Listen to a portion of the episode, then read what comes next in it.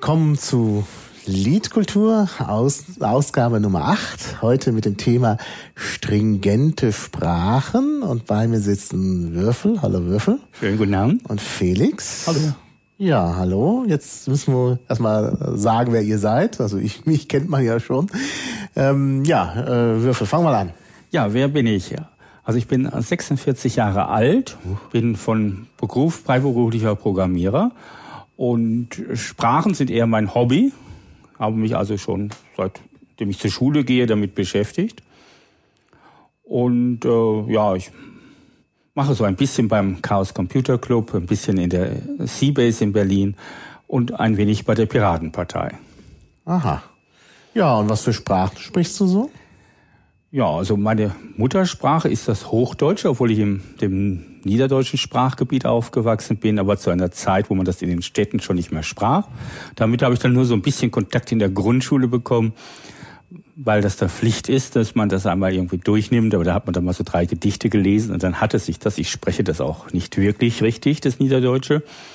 Kann zur Not mal ein Gedicht vorlesen, aber das klingt dann immer etwas holprig. Ja, und dann habe ich in der Schule Englisch, Latein, Französisch und Russisch gelernt und nebenbei habe ich in der Volkshochschule ein bisschen Spanisch gemacht. Mhm. Dann an der Universität. Ich habe ja, das habe genau. ich Medizin studiert und ich wollte die Uni nicht so ganz ohne Sprache verlassen. Aber das, was so angeboten wurde, das fügte sich immer nicht so recht in den Stundenplan ein. Also mal ein Semester kommt man teilnehmen, dann ein Semester nicht. Aber wenn man auf dem universitären Niveau eine Fremdsprache lernt und hat dann Semester nicht teilgenommen, dann kann man da im dritten Semester eigentlich nicht mehr einsteigen. Und da habe ich mich dann nach einigen Semestern erfolglosen Versuchen, irgendwie was zu finden, was da wirklich passt, entschlossen, eine tote Sprache zu lernen. Und Latein hatte ich ja schon. Es wurde angeboten zu Sanskrit, Altgriechisch und Althebräisch und Sanskrit und Altgriechisch, die sind doch recht schwierig. Das macht man eigentlich nicht so nebenbei. Da müsste man sich mal so drei, vier Semester voll drauf konzentrieren, wenn man das wirklich lernen will. Und das Althebräische gilt ja als recht einfach unter diesen Sprachen. Ist es auch, muss man schon sagen. Und äh, von den klassischen Sprachen sagt man ja so, die, wenn man, also das Latein, das wäre so ein ein Marsch, wenn man das mit der Musik vergleicht, das Altgriechische ein Walzer und das Althebräische eine Bauernpolka. So von der Folge her. Und das habe ich dann äh, gemacht und dann danach habe ich eine Zeit lang nichts gemacht, bis ich dann äh, mein Englisch mal wieder aufgefrischt habe in einem Sprachkurs auf Malta. Und bei der Gelegenheit bin ich dann so ein bisschen mit dem Maltesischen in Kontakt gekommen. Und die drei Wochen, die ich dann da war, habe ich mich auch damit so ein bisschen beschäftigt. Immer mal abends Leute getroffen und im Chat gequatscht. Das ist mir dann auch leicht gefallen, nur durch meine Grundkenntnisse aus dem Algebräischen. Sonst lernt man das nicht so schnell, aber das ist dann so, äh, ja, eben auch eine, praktisch ein arabischer Dialekt, der viele Ähnlichkeiten aufweist und dann geht das schon. Hier möchte ja. jemand wissen, wie man Deutsch einordnet auf dieser blumigen Skala der Sprachen.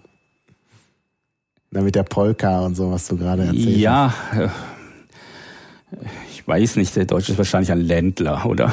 Wo man so durch, durch die Gegend hopst. Ja, ja. ähm, und ähm, ja, ähm, habe dann nach dem Maltesischen beschlossen, ein wenig äh, Italienisch zu lernen. Äh, das hat mich so vor allem interessiert, weil mich so italienische Opern interessieren und da versteht man oftmals den Text nicht so richtig. Die sind ja auch nicht so anspruchsvoll, die Texte in den Opern. Da geht es ja meist um einfache Dinge wie Liebe, Leben, Sterben, Erpressung, Entführung oder so. Aber äh, das ist schön, wenn man da so ein bisschen einen Einblick bekommt. Das habe ich äh, dann mit Hilfe einer DVD so ein bisschen reingeschnuppert. Das ist auch das, was ich sicherlich am wenigsten intensiv betrieben habe. Aber bei dem Versuch, Italienisch zu sprechen und habe ich dann Esperantisten getroffen, die mich da eingeladen haben und so habe ich dann Esperanto gelernt. Über das Esperanto bin ich dann ein wenig mit Tokipona in Berührung gekommen und habe mich damit befasst. Ja, und äh, dann ein Bekannter, der Esperantist, hat mir dann mal so ganz vielsprachige Weihnachtsgrüße geschickt. Und da war eine Sprache, die ich so gar nicht entziffern konnte. Da habe ich so ein bisschen recherchiert und das war Baskisch. Und so seit anderthalb Jahren beschäftige ich mich also auch ein wenig mit Baskisch und so seit einem halben Jahr auch intensiver. Und bei dem Versuch, eine spezielle grammatikalische Konstruktion im Baskischen im Internet zu recherchieren, bin ich auf das Navi gestoßen, also äh, die Sprache aus dem Film Pandora, ähm, und habe mir das mal ein bisschen angesehen. Das ist ja extra für den Film entwickelt worden und äh, da habe ich dann mal so reingeguckt ein wenig. Mhm. Also ich kann wahrscheinlich noch so zwei, drei mehr, aber die nicht so richtig. Ja, na, das ist ja schon mal ganz gut. Das, äh, da gibt's ja schon mal genug Gesprächsthema. Also über Baskisch können wir sprechen, äh, über Esperanto sowieso, das ist ja geplant. Und äh, Navi werden wir dann auch äh, erwähnen. Ja, Felix. Ja, ich bin 28 Jahre alt und spreche äh, nicht so viele Sprachen wie Thomas, aber auch ein paar. Also ich habe in der Schule damals Deutsch natürlich gelernt, äh, Englisch auch und Französisch. Und dann kam irgendwann eine Lateinarbeitsgemeinschaft, die ich auch noch eingepackt habe. Und dann dachte ich mir, es müssen noch mehr Sprachen interessant sein und dachte mir, meine Eltern sprechen Russisch, also haben sie auch in der Schule gelernt. Das wäre auch mal eine Sprache, die sich lohnt. Habe angefangen, das zu lernen, Russisch. Kam da aber zunächst nicht so weit, weil ich äh, auf Esperanto gestoßen bin über die Musikgruppe Freundeskreis und Esperanto gelernt habe. Zunächst per E-Mail und dann auch auf Treffen. Es vertieft und ich fand irgendwie Esperanto sehr interessant und habe auch über Esperanto ein paar äh, Polen kennengelernt, die mich nach Polen eingeladen haben. Und dann dachte ich mir, naja, wenn ich nach Polen fahre, wäre es spannend, mal ein bisschen Polnisch zu können, um da nicht verloren zu gehen. Und habe mir also ein Buch ausgeliehen, äh, Polnisch für Anfänger. Und das dann in einem halben Jahr so durchgearbeitet und konnte dann auch schon ganz gut Polnisch, war auf dem Sprachkurs und hat Lust bekommen, mehr zu sprechen, äh, mehr Polnisch zu sprechen auch, war dann in Polen. Dann dachte ich mir, naja, gut, Polnisch kann ich jetzt einigermaßen, kann ich wieder Russisch anfangen. Das war keine so gute Idee, weil ich Russisch und Polnisch ein bisschen gemischt habe, aber an sich äh, geht das auch und mehr Sprachen kann ich dann auch schon gar nicht, außer Deutsch, Englisch, Französisch, Polnisch und Russisch und Esperanto. Naja, Polnisch und Russisch sind ja dann auch schon mal ja. was wert. Ja. Ja, das muss ich gleich mal hier in die Tabelle mit eintragen. Jetzt ist die natürlich weg. Ah, doch, da schreibt jemand anders. Sehr schön. Ähm, ich mache gerade zu viel auf einmal. Also jetzt, jetzt, wird wieder über das Pfeifen gemeckert. Da muss ich auch noch mal dran. Vielleicht ich versuche es noch mal auf Batteriebetrieb umzuschalten, aber das pfeift dann anders. Das ist auch nichts. Das andere Pfeifen ist irgendwie angenehmer. Ja, naja. Ja, gut, dann haben wir schon mal ein paar äh, äh Sprachen zusammen. Achso, ich selber, gut, äh, die Sprache, die ich spreche, dann sage ich immer, das steht in der Wikipedia. Ich habe da so ein bisschen den Überblick verloren. äh, naja, das äh, liegt daran, dass ich eine ganze Menge Sprachen auch gelernt habe und dann auch teilweise wieder verlernt habe. Ich habe zum Beispiel auch mal Russisch gelernt, aber nachdem ich das nicht äh, ähm, nicht richtig gepflegt habe, ist das völlig weg. Also ich kann zwar noch ein bisschen Russisch lesen, am besten mit dem Wörterbuch, aber mich jetzt auf Russisch zu unterhalten, schwer, äh, schaffe ich nicht. Und insbesondere ist auch das Hörverständnis nicht wirklich da. Das ist also auch nochmal ein Problem. Also von daher, naja, also äh, Russisch ist nicht mehr so richtig da. Also ich habe, glaube ich, mehr Sprachen vergessen, als ich gelernt habe. Aber ich habe natürlich die üblichen, sowieso die romanischen Sprachen, habe ich äh, eigentlich alle gelernt. Also Portugiesisch kann ich nicht so gut und Rätoromanisch äh, fast gar nicht. Und auch ähm, Rumänisch kann ich nicht so gut, aber Italienisch und Französisch, äh, Okzitanisch, äh, Katalanisch sind ganz gut. Baskisch habe ich auch gelernt. Gut, das steht dann auch in der Wikipedia. Ähm, naja, und äh, Esperanto habe ich natürlich auch schon relativ früh gelernt. Das war auch mit einer der ersten Sprachen, die ich so gelernt habe. Äh, nachdem ich dann schon äh, äh, also Englisch und Latein halt im Gymnasium hatte, habe ich dann eben äh, auch nochmal Esperanto gemacht und das hat mich dann so begeistert, dass ich dann gleich noch ein paar andere Sprachen mehr gelernt habe. Ja, gut, man ist immer noch äh, Ja, also es gibt hier noch andere Anregungen, über was wir sprechen sollten, aber vielleicht machen wir, bleiben wir erstmal bei dem Thema Sprachen und Sprachenlernen. Wie ist das denn mit dem Sprachenlernen? Äh, da wollte ich ja ein paar Tipps hier geben. Ähm, wie lernt man denn am besten eine Sprache? Du hast ja jetzt gerade Baskisch gelernt, da kannst du doch gleich nochmal äh, Würfel äh, sagen, wie das so bei dir abgelaufen ist und wie man es am besten macht. Ja, ich glaube, erst verschafft man sich mal einen Überblick, was die Sprache überhaupt für Anforderungen an einen stellt. Nur ob das jetzt eine Sprache ist, die besonders großen Wortschatz oder eine komplizierte Schrift hat oder äh, eine komplizierte Grammatik und dann kann man sich dann irgendwie rantasten. Also Baskisch hat sozusagen eine einfache Schrift, das sind also ganz normale und auch entspre äh, praktisch entsprechend der Aussprache geschriebene lateinische Buchstaben. Da sind eigentlich keine größeren Anforderungen ein, eingestellt. Es ist auch nicht wirklich so richtig schwierig auszusprechen. Also für Deutsche kommt es einem sogar ein bisschen entgegen.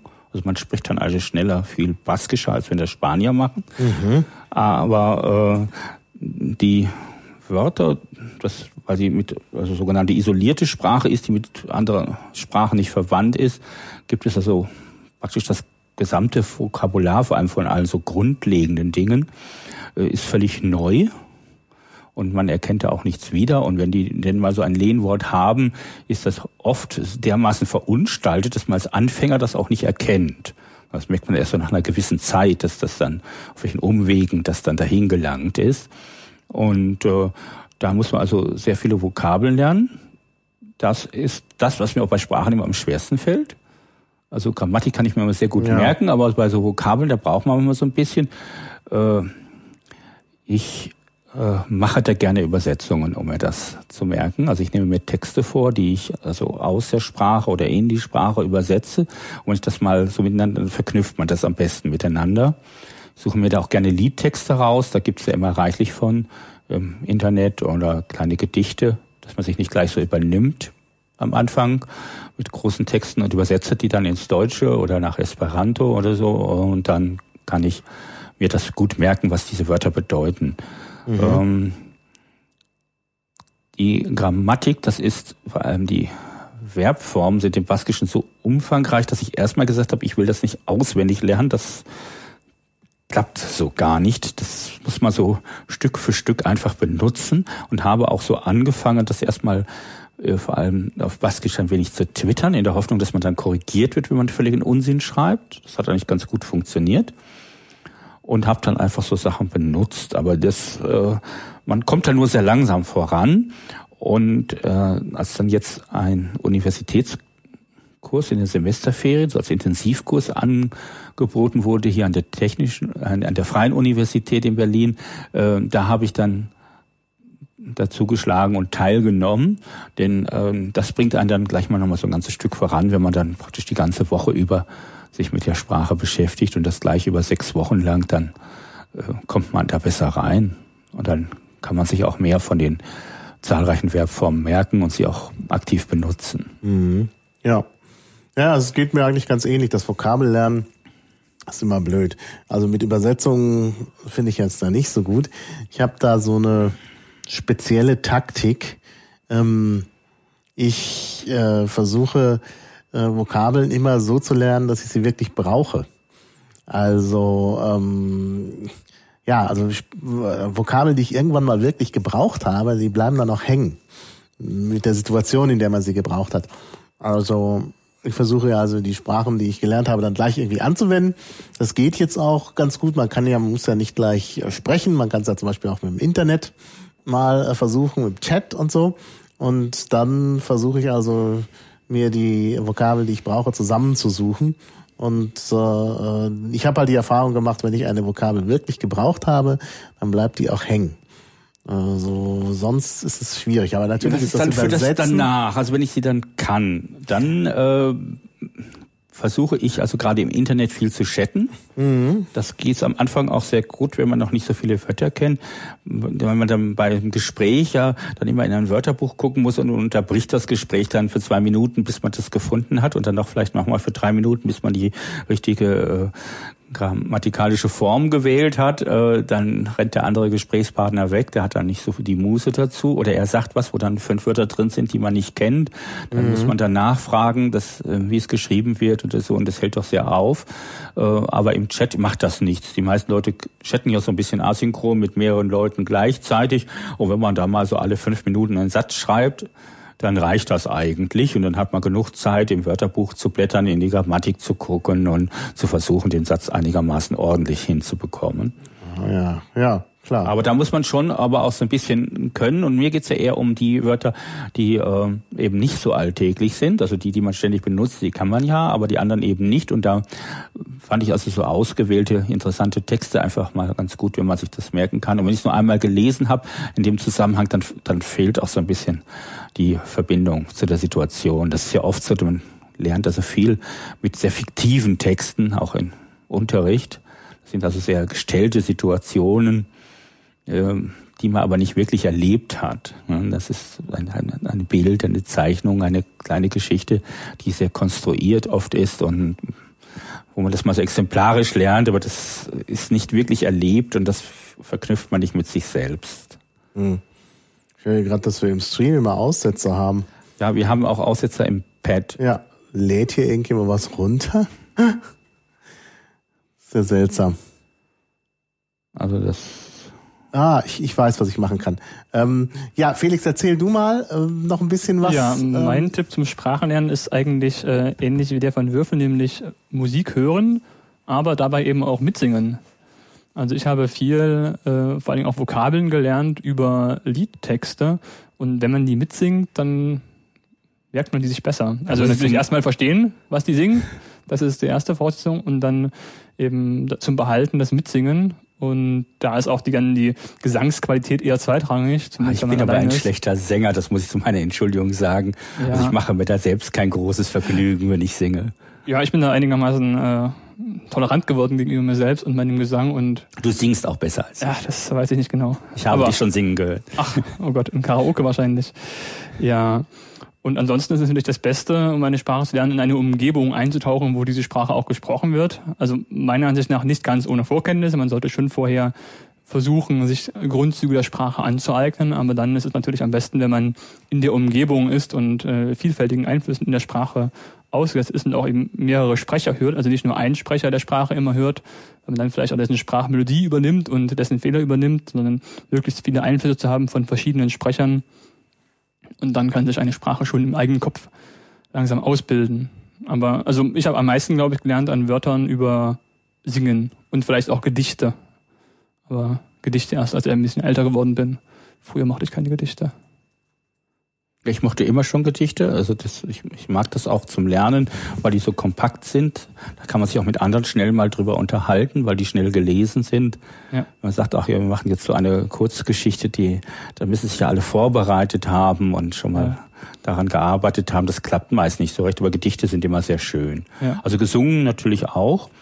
Äh, oft sind auch gesungene Texte besser zu verstehen, weil die Sprachmelodie durch die musikalische Melodie eben unterstützt wird, dann kann man eben, was ich da im Takt schon sehen, wo betont wird oder so, das hilft ja anfangs auch sehr viel. Ja, und Sachen wiederholen sich auch in Liedern.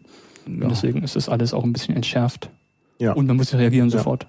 Ja, stimmt. Also das mit den Liedern ist sicherlich auch ein ganz guter Tipp. Also ich habe da zum Beispiel auch beim Baskischen mir gleich schon da die ganze baskische Musik besorgt, die man so, also Liedermacher-Sachen und so, die man ganz gut nebenbei hören kann. Und äh, das hilft wirklich ungemein, weil man halt Strukturen dann immer wieder hört und nach und nach auch versteht. Dann hat man einfach mal diesen Hörverständniszugang. Ich glaube, das ist wirklich ein ganz, ganz wichtiger Tipp. Also auf jeden Fall. Äh, also ich habe, also mein Haupttipp ist eigentlich, obwohl ich das natürlich möglicherweise als Sprachwissenschaftler anders mache als andere. Also ich schaue mir zuerst immer mal so ein bisschen die Grammatik an. Ich äh, fange also wirklich damit an, eine Grammatik zu lesen. Das ist natürlich nicht so jedermanns Sache. Aber das ist schon mal ganz gut, um einen Überblick zu haben und dann auch gleich schon zu wissen, wo irgendwelche heiklen Punkte sind. Dann weiß ich eben schon, beim Baskischen kommt es letztlich dann irgendwie auf die äh, auf die Verben an und das ist schwierig. Dann bin ich ja schon mal vorgewarnt. Ja, das sagte ich ja zu Beginn, man ja, muss ja. sich mal eine Übersicht verschaffen, wo die ja. eigentlichen Probleme ja, liegen, genau. dass man äh, dann ein bisschen danach entscheiden, wie dieser Zugang am besten ist. Ja. Weil mir auch Grammatiklesen alleine manchmal ja. ein bisschen tot ist, wenn man dann Sätze liest und liest und liest und nicht versteht, warum die eigentlich wichtig sind. Man macht dann die Fehler erst, wenn man das dann spricht, finde ich. Das ist also. Ja. Ja. ja die Fehler machen ist auch ein guter Hinweis. Ne? Also immer Fehler machen und korrigieren lassen. Ja, ja, also man muss ein bisschen Mut haben zu sprechen oder zu schreiben ja. Das, das gehört auch dazu. Äh, beim Sprechen hilft ein wenig Alkohol, die Hemmschwelle zu überwinden. Ja, das stimmt.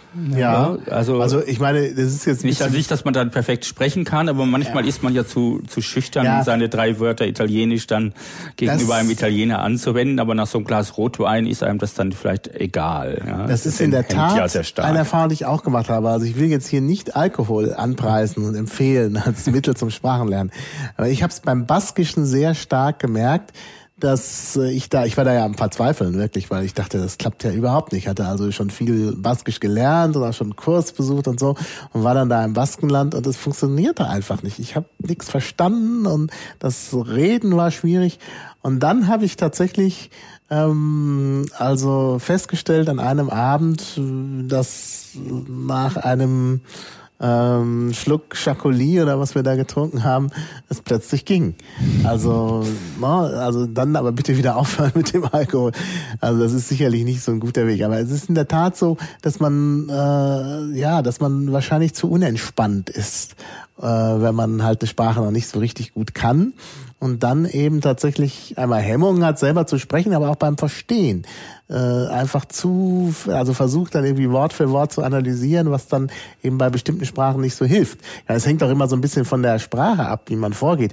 Und ähm, das Baskische ist ähnlich wie das Französische eine Sprache, die beim Hörverstehen schwierig ist, weil sie keinen Wortakzent hat. Die Wörter hängen irgendwie so miteinander zusammen und äh, da ist dieses Wort für Wort hören wollen der falsche Weg. Ja gut, das gilt aber für Maltesisch ja. auch, äh, ja. wo man also ja. häufig so äh, Konsonantencluster, die wir am Ende des Wortes vermuten in der Mitte hat, so dass man da so ein leichtes Päuschen machen muss, wenn man die Wortendungen sehr schön so verbinden kann und dann hört man die Wörter so praktisch immer falsch getrennt. Hm. Dann geben die alle keinen Sinn. Das ist auch ungewöhnlich. Mhm. Genau. Also genau. da muss man so ein bisschen rein haben. Auch da helfen eben Lieder. Also wo das mal gesungen wird, dass man ja. das mal hört. Ja. Ja, ich glaube auch. Das, das hilft auf jeden Fall sehr. Ja. Die maltesischen Lieder sind auch sehr schön, weil die eine ja, sagen wir so, arabisch gesungen hört man sonst immer auch mit entsprechenden Melodien, die wir so mit dem arabisch-orientalischen äh, verbinden, die so ein bisschen mehr so, also für unsere Verhältnisse so ein bisschen leiernd, äh, schnulzig äh, klingen. Und äh, die maltesischen Lieder sind aber in der Tradition eher so europäisch orientiert, so es könnte auch italienisches oder französische Chanson sein, was man dazu singt. Und das macht diesen, der Gegensatz ist, klingt sehr reizvoll. Mhm. Mhm. Ja, ja. Ja, nee, das stimmt schon. Da ist, äh, da ist einiges dran. Eine Sache noch beim Sprachenlernen ist, denke ich, dass man nicht warten sollte, bis man glaubt, die Sprache perfekt zu können, um genau. dann loszusprechen. Man sollte äh, nicht den Traum pflegen, dass man irgendwann die Sprache perfekt kann und erst dann spricht, sondern man sollte möglichst früh versuchen, das anzuwenden. Also sei es passiv im Lesen von irgendwelchen Sachen, aber am besten auch aktiv mit äh, Rückkopplung, dass man also äh, Meldungen bekommt, ob man nun gerade was richtig oder falsch gesagt hat. Und deswegen ist eigentlich Fehler machen, glaube ich, am, am, wichtigsten beim Sprachenlernen. Man ja. muss ja nicht mal den gleichen machen, aber. Ja, ja. Äh, bei Maltesisch habe ich das gleich am ersten Abend getan dass ich mich dort, weil ich auf Malta war, einfach in einen Chat gegangen bin im IRC, habe da mit Maltesern ein wenig gechattet auf Maltesisch und wir haben uns dann auch am gleichen Abend getroffen auch. Aber das liegt auch daran, dass das Land sehr klein ist und man innerhalb von 25 Minuten alle an einem Ort zusammenkommen können. Mhm. Das ist ja, ja, praktisch kleiner als Berlin. Ja, ja. Und äh, dadurch, äh, also zumindest die Insel Malta selber und äh, dadurch ist das relativ einfach gewesen. Ähm, Chatten ist aber auch manchmal schwierig, je nach Alphabet der Sprache. Also bei Russisch ist es so, dass ich es mittlerweile aufgegeben habe, E-Mails auf Russisch wirklich zu schreiben, weil ich im Tippen einfach so grottenlangsam bin. Ich brauche ungefähr 20 Mal so lange, um meinen Buchstaben zu finden wie auf Deutsch oder in anderen äh, Sprachen mit einem lateinischen Alphabet. Und deswegen ist das vielleicht äh, Also ich schreibe auch Russisch, äh, deswegen schlechter, weil ich keine Erfahrung habe mit der Rechtschreibung so richtig. Da fehlt mir bei der Rechtschreibung ein bisschen mhm. Zurückkopplung. Also mündlich ist es okay, aber schriftlich, naja. Das geht bei Maltesischen, das ist ja, ja. ganz normale, mehr oder weniger lateinische Buchstaben. Das ist manchmal schwierig, weil da so Punkte draufkommen, aber wie für Malteser kann man die auch weglassen, die wissen dann. ja, Wo das ja. hingehört, die tippen das oft selbst nicht, weil die auch immer nur mit englischen Tastaturen tippen. Und ja, ja, das ist das etwas, äh, manchmal unter Windows zumindest etwas schwierig, das hinzubekommen. Ja, genau. Ja, ja. Nee, aber sonst, ich denke, äh, ja, aber, aber ich verstehe nicht, Russisch, hast du dann keine kyrillische Tastatur? Ja, schon, habe ich schon, nur ich weiß ja nicht genau, also sonst schreibe ich blind. Und bei Kyrillisch ah, muss ich immer gucken, ah, wo ist denn jetzt das und wo ist denn jetzt das und so weiter. Man aber weiß es irgendwann, wo die ungefähr raus. liegen, in welchem Segment von der Tastatur, aber äh, also man kann sicher mit Übungen äh, dann ja, dafür macht man es dann zu selten. Ja, ja, und ich meine, ja, ja, das stimmt wenn ich eigentlich die Sprache üben möchte, will ich nicht zuerst noch das Tippen üben möchten. Also das Tippen üben. Wobei es natürlich, äh, um heute eine Sprache anwenden zu können, wichtig ist, diese auch schreiben zu können auf einem PC. Das war ja früher, wo nur Handschrift gefordert war, deutlich einfacher, aber heute kann man ja eine mhm. Sprache wirklich nur anwenden, wenn man sie auch tippen kann auf dem PC und da bin ich bei Russisch noch nicht so ganz weit. Ja, ja, klar. Naja. So, wo habe ich jetzt meinen... Äh, Ja, also haben wir jetzt, äh, du hast glaube ich noch keinen Tipp, doch, du hast auch mit den Liedern, doch, wir haben jetzt jeder einen Tipp gegeben zum Sprachenlernen. Ähm, also ich hätte noch was. Also ich habe äh, das ja vorhin gesagt mit dem situationsgebundenen Vokabellernen. Und was ich auch sehr wichtig finde, was mir immer sehr hilft, also gerade bei so Sprachen, die ich auch jetzt nicht so gut kann, also meine Baskisch kann ich wahrscheinlich im Vergleich zu den zur übrigen deutschen Bevölkerung relativ gut, aber natürlich nicht so gut wie äh, Esperanto zum Beispiel ähm, und äh, oder Englisch oder Französisch. Und da ist natürlich dann wirklich so, dass man nicht immer alles versteht und nicht immer alles, eben nicht immer gleich die richtigen Wörter äh, parat hat. Und äh, da habe ich es als sehr nützlich empfunden, damit man sich eben auf das Schwierig, auf die Schwierigkeiten ähm, konzentrieren kann, dass man gerade im Anfang so ein paar Fallback-Floskeln äh, drauf hat, die man sagen kann, wenn es, während man noch denkt. Also das ist, glaube ich, ganz gut. Und man kann, wenn man die richtigen Floskeln drauf hat, die Leute auch sehr beeindrucken, weil sie denken, man sei gut. Das ist zwar auch schlecht, man sollte nicht zu viele Leute beeindrucken, weil äh, es ganz blöd ist, wenn die Sprach, eigenen Sprachfähigkeiten überschätzt werden. Denn dann stellen sich die Leute nicht mehr darauf ein, dass man nicht gut genug ja. äh, die Sprache kann. Ähm, oder es gibt, also es gibt so eine Sache, die ich mal erlebt erlebt habe. Äh, ich habe versucht, eben äh, Französisch wirklich sehr gut zu lernen und, und während meines, ich habe ja auch in Frankreich studiert, ich habe schon darauf angelegt, dass die Leute ähm, nicht gleich merken, dass ich Deutscher bin. Und das ist mir einigermaßen gelungen. Das Problem war nur, dass die Leute schon irgendwann gemerkt haben, dass mit mir was nicht stimmt. Weil man, ja, es ist dann schon so, dass man nicht das gleiche Wissen über das französische Fernsehprogramm der letzten 20 Jahre hat oder was auch immer. Früher haben ja noch alle Leute dieselben Sender gesehen. Ähm, naja, und irgendwann fällt man halt auf, als irgendwie nicht so äh, kompetent, wie man eigentlich sein sollte. Und dann glauben die Leute immer, man sei Belgier oder so. Und das ja, nichts gegen ich Belgier. Habe, ich habe einen Belgier kennengelernt, der also ein, der deutschsprachig aufgewachsen ist, sein Vater Deutsch-Belgier war und der hier in Berlin studiert hat. Und bei ihm war das auch so, dass man irgendwann merkte, so ein Brettspiel gemacht und da ging es dann irgendwann über so verschiedene Fragen und da kamen dann auch so Kinderreime auf oder so ja, Sachen ja, wie Friede, Freude, das musste er dann ergänzen und äh, gesagt, ach, ist der denn so dusselig, der weiß aber auch gar nichts. Bis wir rausgemerkt haben, dass er natürlich dort in einen französischsprachigen Kindergarten gegangen ist und ja. mit seiner Mutter Flämisch gesprochen hat und sein Vater eben auf der Arbeit war und er dieses nicht mit seinem Vater ausgehandelt hat beim Sprachenlernen ja, genau. und deswegen dort so eine Lücke hatte die man ihm aber sonst nicht anmerkte, weil er eben so perfekt Deutsch sprach, dass er immer als Deutscher durchging. Mhm. Mhm. Hat jemand gesagt hätte, ja, ich bin Belgier, ich bin dann französischsprachig aufgewachsen und zur Schule gegangen, dann war das auch klar. Aber vorher machte, machte er eben einen so ein bisschen vertrottelten Eindruck dadurch, gerade weil er so gut sprach. Das ja. ist manchmal, äh, muss man das eben auch zeigen, dass man nicht von dort ist. Ja, ja. Das stimmt. Also das ist dann wirklich manchmal. Dann sagen einem die Leute auch, dass man nicht am Strand spazieren gehen darf, weil eine gefährliche Welle immer kommt oder so, die plötzlich ist. Oder man als Einheimischer durchgeht, dann muss man das eben wissen. Mhm. Oder solche Sachen. Also das ist ganz wichtig, dass man irgendwie auch zu erkennen gibt, wenn man irgendwo ist, dass man nicht von dort ist. Ja. Eine Sache, die vielleicht äh, auf der Hand liegt, aber trotzdem unterschätzt wird, ist, dass man zum Sprachenlernen auch einfach ein bisschen Engagement braucht das ist, ich halte diese äh, Diskussion mit Sprachbegabung und so weiter. Ich denke, dass man sich oft auch dahinter versteckt, dass man denkt, man ist untalentiert, aber es kommt oft darauf an, dass man einfach sich auch mal hinsetzt und äh, ein bisschen Zeit investiert zum Sprachenlernen. Das also neben diesen ganzen Tipps, die wir jetzt gehört haben, denke ich, ist auch ähm, Zeitinvestition in das Sprachenlernen eine Lernhilfe. Ja, ich hm. denke, es ist ein bisschen Leidenschaft nötig, damit man auch so viel Spaß dran hat, dass ja. man die Zeit investiert. Also wenn man sich das immer so abbringen muss, dann macht man das auch auf Dauer nicht ausreichend. Ja. Deswegen ist es eben gut, wenn man Leute kennt, die da die Sprache sprechen. Also jetzt in meinem Fall war es eben Polnisch, wo ich dann auch äh, durch persönliche Kontakte eine Motivation hatte, das zu lernen. Und bei Esperanto genauso. Und bei Russisch muss ich sagen, es fehlt eben auch ein bisschen die Motivation, weil ich, äh, weil die Russen, die ich kenne, mit denen spreche ich kein Russisch in der Regel. Deswegen ist vielleicht da auch der Hang nicht so groß. Und bei Französisch war ich beim Schüleraustausch, da kann ich eben auch Leute die dann äh, auch nicht gut Deutsch sprachen zum Beispiel. Und also am besten ist es wahrscheinlich, wenn man Menschen kennenlernt, die einen interessieren und mit denen man die Sprache sprechen muss. Ja, das ist ja auch in Berlin manchmal etwas schwierig, da man Leute ja meist nicht so alleine trifft, sondern in irgendwelchen Gruppen oder mit anderen zusammen.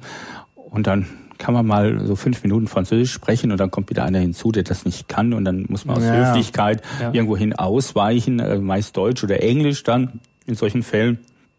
Und dass also es schwierig ist, mit jemandem dann mal wirklich so einen ganzen Abend in einer Sprache zu sprechen, wenn man sich nicht nur mit dem irgendwie zum Essen verabredet hat, dann ist das ja. nicht ganz einfach, das durchzuhalten, ähm, gerade wenn die Sprache so ein, ein wenig exotischer ist.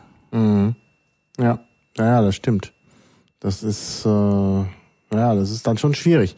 Aber äh, naja, wenn man halt dann doch immer, also wenn man eine Ausweichsprache hat, dann äh, wird's halt nicht richtig. Also man muss schon. Ist aber auch äh, umgekehrt. Also manchmal, wenn man irgendwo isst, dann sagen wir mal Mexiko oder so, und man fällt dann als Europäer ja auf, dass Leute dann mit einem, einem Englisch sprechen und da auch nicht so richtig von abweichen können, weil die immer denken, na, die können sowieso kein Spanisch. Und äh, dann ähm, hilft es manchmal zu sagen, dass man nicht gut Englisch könne oder so. Dann müssen sie eben mit einem Spanisch sprechen. Ja. Und sich dann darauf einlassen, dass man vielleicht nicht so perfekt das kann wie Englisch, aber man kann da so als kleine Notlüge sagen, ich kann das eigentlich so gut, können wir nicht besser Spanisch sprechen, das kann mhm. ich besser, dann äh, denke ich, ja gut, dann kann er das eben nicht, dann wird eben Spanisch gesprochen. Ja. Habt ihr Erfahrung mit Sprachtandems? Das ist mir zu aufwendig, und zwar deswegen, ja. weil Deutsch so aufwendig ist. Also da dem Tandempartner das Deutsche nahe zu bringen, erfordert sehr viel Zeit und äh, das macht sich nicht so nebenbei, wenn man das ja. macht. Also, äh, ja, es gibt also wenn, ich sagen, wenn ich jetzt mir Partner für Baskisch suche, dann äh, haben wir zwei schwierige Sprachen. Also man merkt das schon manchmal so im Unterricht, ja, dass und dann hat man die äh, grammatikalischen Verhältnisse auch im Baskisch geklärt und dann kommt die Frage, ja, und wie sagt man dann auf Deutsch? Und dann ist das eigentlich das Schwierigere. Ja, ja, ja. ja. Ja, also Sprachtipps, äh, da haben wir ja jetzt einiges. Äh, ja, ich hatte noch die, die Frage an dich, Würfel, ist Baskisch überhaupt lernbar? Es ist doch schon recht schwierig. Also ich, ich sagte ja schon, ich bin ja bald verzweifelt und äh, ich weiß nicht, wie viele tausend Verbformen es gibt. Und ähm, ich habe bei Baskisch, äh, äh, es gibt ja, die, dann, sagen wir mal so, es gibt ja diese Anekdote, dass der Teufel Baskisch lernen wollte und es nicht geschafft hat, sich dann irgendwo runtergestürzt hat. Und so sind dann da diese Schluchten entstanden im, äh, in den Pyrenäen. Ähm, ja, sag doch mal was dazu. Ja, also ähm, die baskischen Verbformen, es gibt wirklich viele, aber die Basken benutzen auch nicht alle immer und ständig. Also das ist, äh, ich glaube, das ist dann, wenn man sich dann auf das beschränken kann, was wirklich benutzt wird, dann ist das machbar, aber auch nicht so einfach nebenbei. Mhm. Also da muss man, muss man sehen, dass man ähm, sich da ein bisschen drauf konzentriert. Deswegen habe ich jetzt entschlossen, ein bisschen mehr Zeit drauf zu verwenden und diese Universitätskurse zu besuchen. Ich glaube nicht, dass man das schafft, wenn man so Kurse auf Volkshochschulniveau besucht, weil man dann irgendwie acht Jahre braucht, ehe man durch die wichtigen Sachen durch ist, die man eigentlich können sollte. Und dann vergisst man das auch wieder, wenn das nicht ständig wiederholt wird. Mhm. Und ähm, an der Universität ist es so, dass der Kurs natürlich schneller voranschreitet. Wir sind auch nur zu dritt im Moment in dem Kurs. Ist, der Dozent ist Muttersprachler. Das sind also die Voraussetzungen ideal, um zu lernen. Und äh, es wird auch jede Woche irgendein Baske herangeholt, der mit uns reden muss. Also äh, einen Vortrag halten, äh, es sind Künstler da, äh, Anthropologen, Journalisten, Malerinnen, äh, also da wird also ständig was äh, geboten. Wir machen auch alle 14 Tage einen Stammtisch mit den Studenten, wo auch immer noch Basken zu eingeladen werden, dass man das auch anwenden kann. Also da wird einem sehr viel geboten. Ich denke, auf dem Niveau ist das äh, schon, schon in gewisser Weise lernbar. Aber ähm, das ist schon wirklich viel. Ähm, denke, dass das perfekt lernt, das würde erfordern, dass man auch eine gewisse Zeit im Baskenland lebt. Mhm. Mhm. Mhm. Ja, ja klar. Also wie gesagt, ich, ich halte Baskisch wirklich für sehr, sehr schwer. Ähm, gut, ich habe es natürlich auch irgendwie geschafft, aber äh, es ist sehr schwer. Also das ist, äh, ich empfehle da den Leuten immer, es doch erstmal mit Esperanto zu versuchen, weil es doch deutlich leichter ist. Jetzt habe ich nochmal nachgeschlagen in der Wikipedia. Da steht ein Grammatiker oder Grammatiker im 18. Jahrhundert zählt nicht weniger als 30.952 Formen eines einzigen Verbs. Mhm. Tja, sagt zu Esperanto 6. Das könnte hinkommen, ja. ja. Ja, das ist deutlich weniger. Nun muss man auch sagen, beim Baskischen, diese komplexen Verbformen sind auch überwiegend ähm, regelmäßig. Also Baskisch ist eine agglutinierende Sprache ähm, und äh, das äh, bedeutet, dass diese äh, Sprache sich ähnlich wie Esperanto übrigens auch äh, so nach dem Bauchkast äh, Baukastenprinzip zusammenbaut und man hat praktisch keine unregelmäßigen Formen. Äh, und das ist sehr vorteilhaft. Äh, also nachdem ich Baskisch gelernt habe, äh, habe ich ja dann auch noch mal, nein, das stimmt nicht, Russisch hatte ich schon vorher angefangen, aber äh, Russisch hat mich halt äh, zur Verzweiflung gebracht, weil da immer alles unregelmäßig ist. Wenn man ein neues Wort hört und kennt davon den Nominativ, dann kann man vielleicht noch erraten, welche Endungen jetzt als nächstes drankommen für die übrigen Kasus, aber ob der Akzent auf demselben, ja, die Aussprache ist äh, auf dem, äh, auf derselben Silbe bleibt oder sich verschiebt, das ist völlig unvorhersagbar. Und äh, das ist natürlich bei ähm, bei Baskisch und bei diesen agglutinierenden Sprachen nicht so. Da kann man immer sehr schön vorhersehen, wie die Formen hinterher aussehen. Ähm, ist vielleicht auch ganz gut für den Computer. Äh, aber äh, ja, aber das ist eigentlich das ist eigentlich äh, ein Vorteil. Und ich mag, seitdem ich also agglutinierende Sprachen kenne, äh, die lieber als nicht agglutinierende. Also macht auf mich äh, also einen angenehmeren Eindruck, als immer völlig unvorbereitet zu ja, sein. Ja, also man kann mutiger damit umgehen. Ja, Dann sagt genau. also, jetzt habe ich jetzt zwei Formen gelernt, die eine funktioniert die so, die andere so, jetzt möchte ich die mal kombinieren. Dann macht man das einfach mal und hat eine relativ große Wahrscheinlichkeit, dass dabei etwas Sinnvolles herauskommt.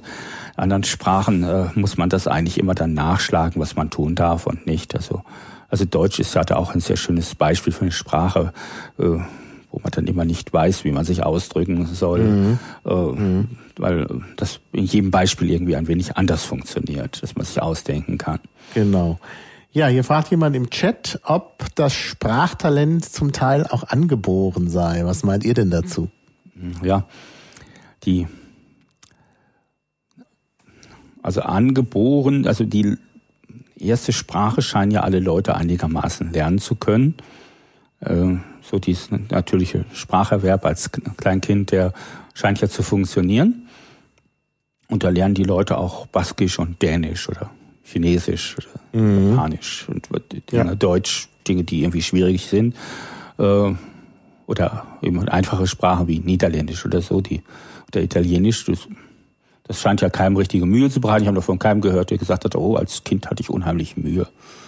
bis ich richtig sprechen konnte. Die Dänen vielleicht, ja.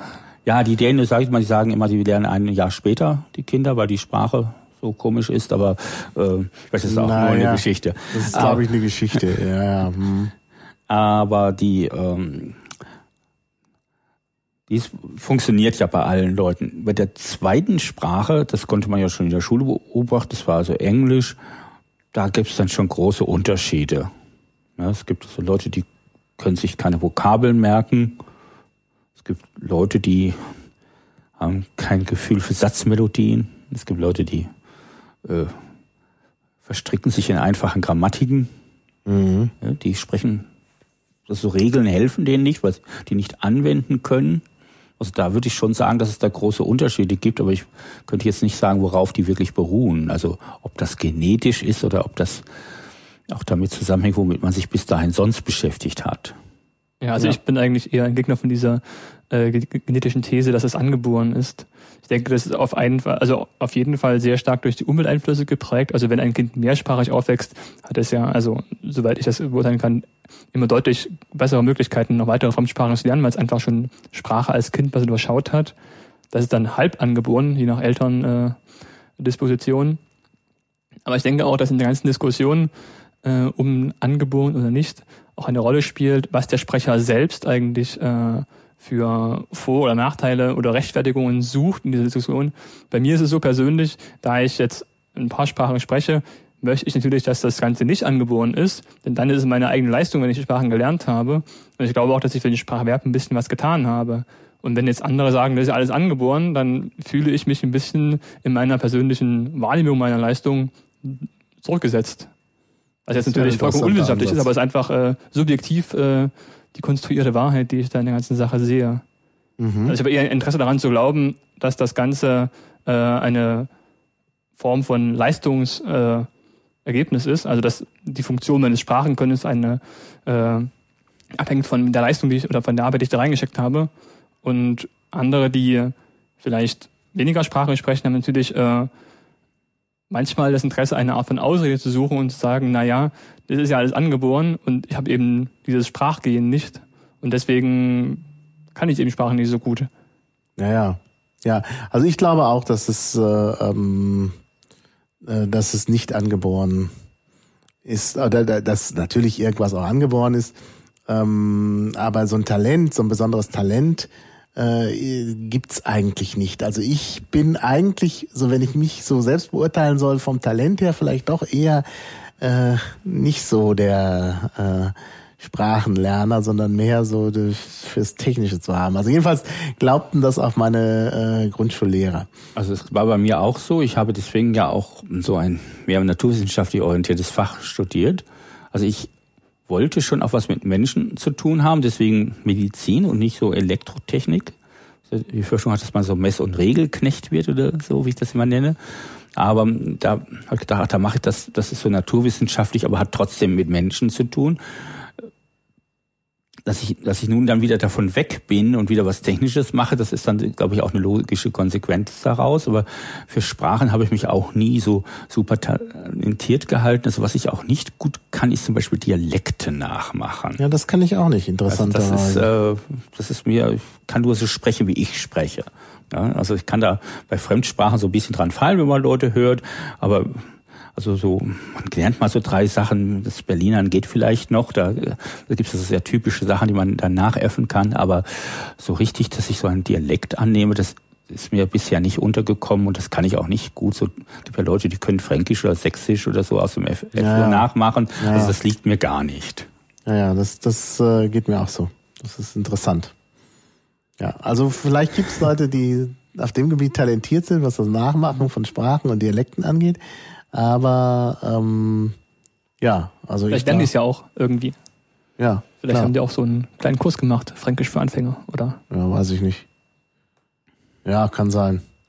Also meine Mutter kann es zum Beispiel ziemlich gut und die hat sonst überhaupt kein Sprachgefühl. Also, also was er hat sonst, also er hat keine Fremdsprachen gelernt in der Schule, halt ein bisschen Englisch und ein bisschen Französisch, was er alles wieder vergessen hat. Aber klar, ne? also das äh, ist vielleicht nochmal so eine andere Technik. Ja, also wie gesagt, ich glaube, dass das Sprachenlernen nicht so schwer ist.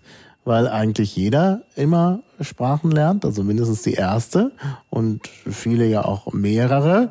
Es kann auch, glaube ich, nicht sein, also es gibt ja diese Hypothese, dass man als Kind irgendwie Sprachen besonders gut lernt und dann später nicht mehr. Ich glaube, dass das mehr mit äh, den ähm, ja, mit dem, was man sonst so tut, zu tun hat. Denn die Kinder machen ja nichts anderes als Sprachen lernen. Und wenn ich den ganzen Tag nur Sprache lerne, dann geht das auch. Ne? Ja. Äh, und später hat man eben andere Dinge zu tun. Und wenn man halt nur einmal die Woche zu einem Volkshochschulkurs geht, dann fällt selbst Esperanto schwer. Das ist einfach zu wenig. Wenn man aber nichts anderes mehr macht, dann hat man auch eine schwere Sprache und Esperanto sowieso in kürzester Zeit gelernt. Ja, jetzt äh, sind wir schon so mitten in Esperanto, aber ich wollte ja erst noch mal ähm, ein bisschen allgemeiner an die Sache rangehen. Also Esperanto ist ja eine Plansprache. Ähm, ja, Plansprachen. Felix, sag mal was zum Thema Plansprachen. Plansprachen sind Sprachen, wo der Mensch dachte, er könnte Sachen besser machen, als die Natur es bisher geschafft hat. Naja, ungefähr. Sprachen sind ja nicht von der Natur ja, gemacht. Also ja, aber das ist historisch gewachsen, ne? Also wenn man als Linguist da mal ja, eingreifen. Ja, ja.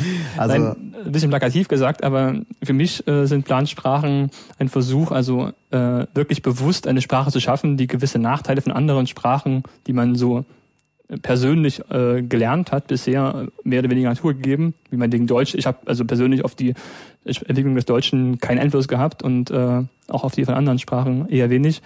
Und eine Plansprache ist eben gebaut worden, um gewisse Eigenschaften zu haben. Und diese Eigenschaften können einen gewissen Nutzen stiften, wie zum Beispiel, dass sie leicht erlernbar sind oder neutral sind oder von Maschinen verstanden werden können oder schön klingen. Lauter Eigenschaften, die man bauen kann, die man auch Maschinen bauen kann. Und ich sehe also Plansprachen einfach als Werkzeug an, mhm. das der Mensch gebaut hat, wie er auch Autos baut. Ich bin ja mit dem Ausdruck immer gar nicht so zufrieden. Ja, dann sag also, mal. Dass, ähm, das sieht immer so aus, als wenn, wenn man jetzt hingeht und den großen Plan hat, wie die Sprache gemacht wird, so einen Masterplan und das dann perfekt lösen kann. Das geht aber irgendwie nicht. Also das ist das eine. Also die Sprachen nehmen ja dann doch immer eine recht eigenwillige ja. Entwicklung. Also die Leute benutzen nicht die Sprache nicht so, wie man sich das denkt. Und dann die finden das eine schön und das andere holprig und benutzen dann das, was man äh, gar nicht haben wollte. Oder äh, verwerfen wieder schöne Dinge und machen es doch umständlich. Also das äh, kommt immer so nicht an. Das schafft man, glaube ich, nicht den Leuten das aufzudrücken, die Plansprache so zu benutzen, wie man sich das gedacht hat.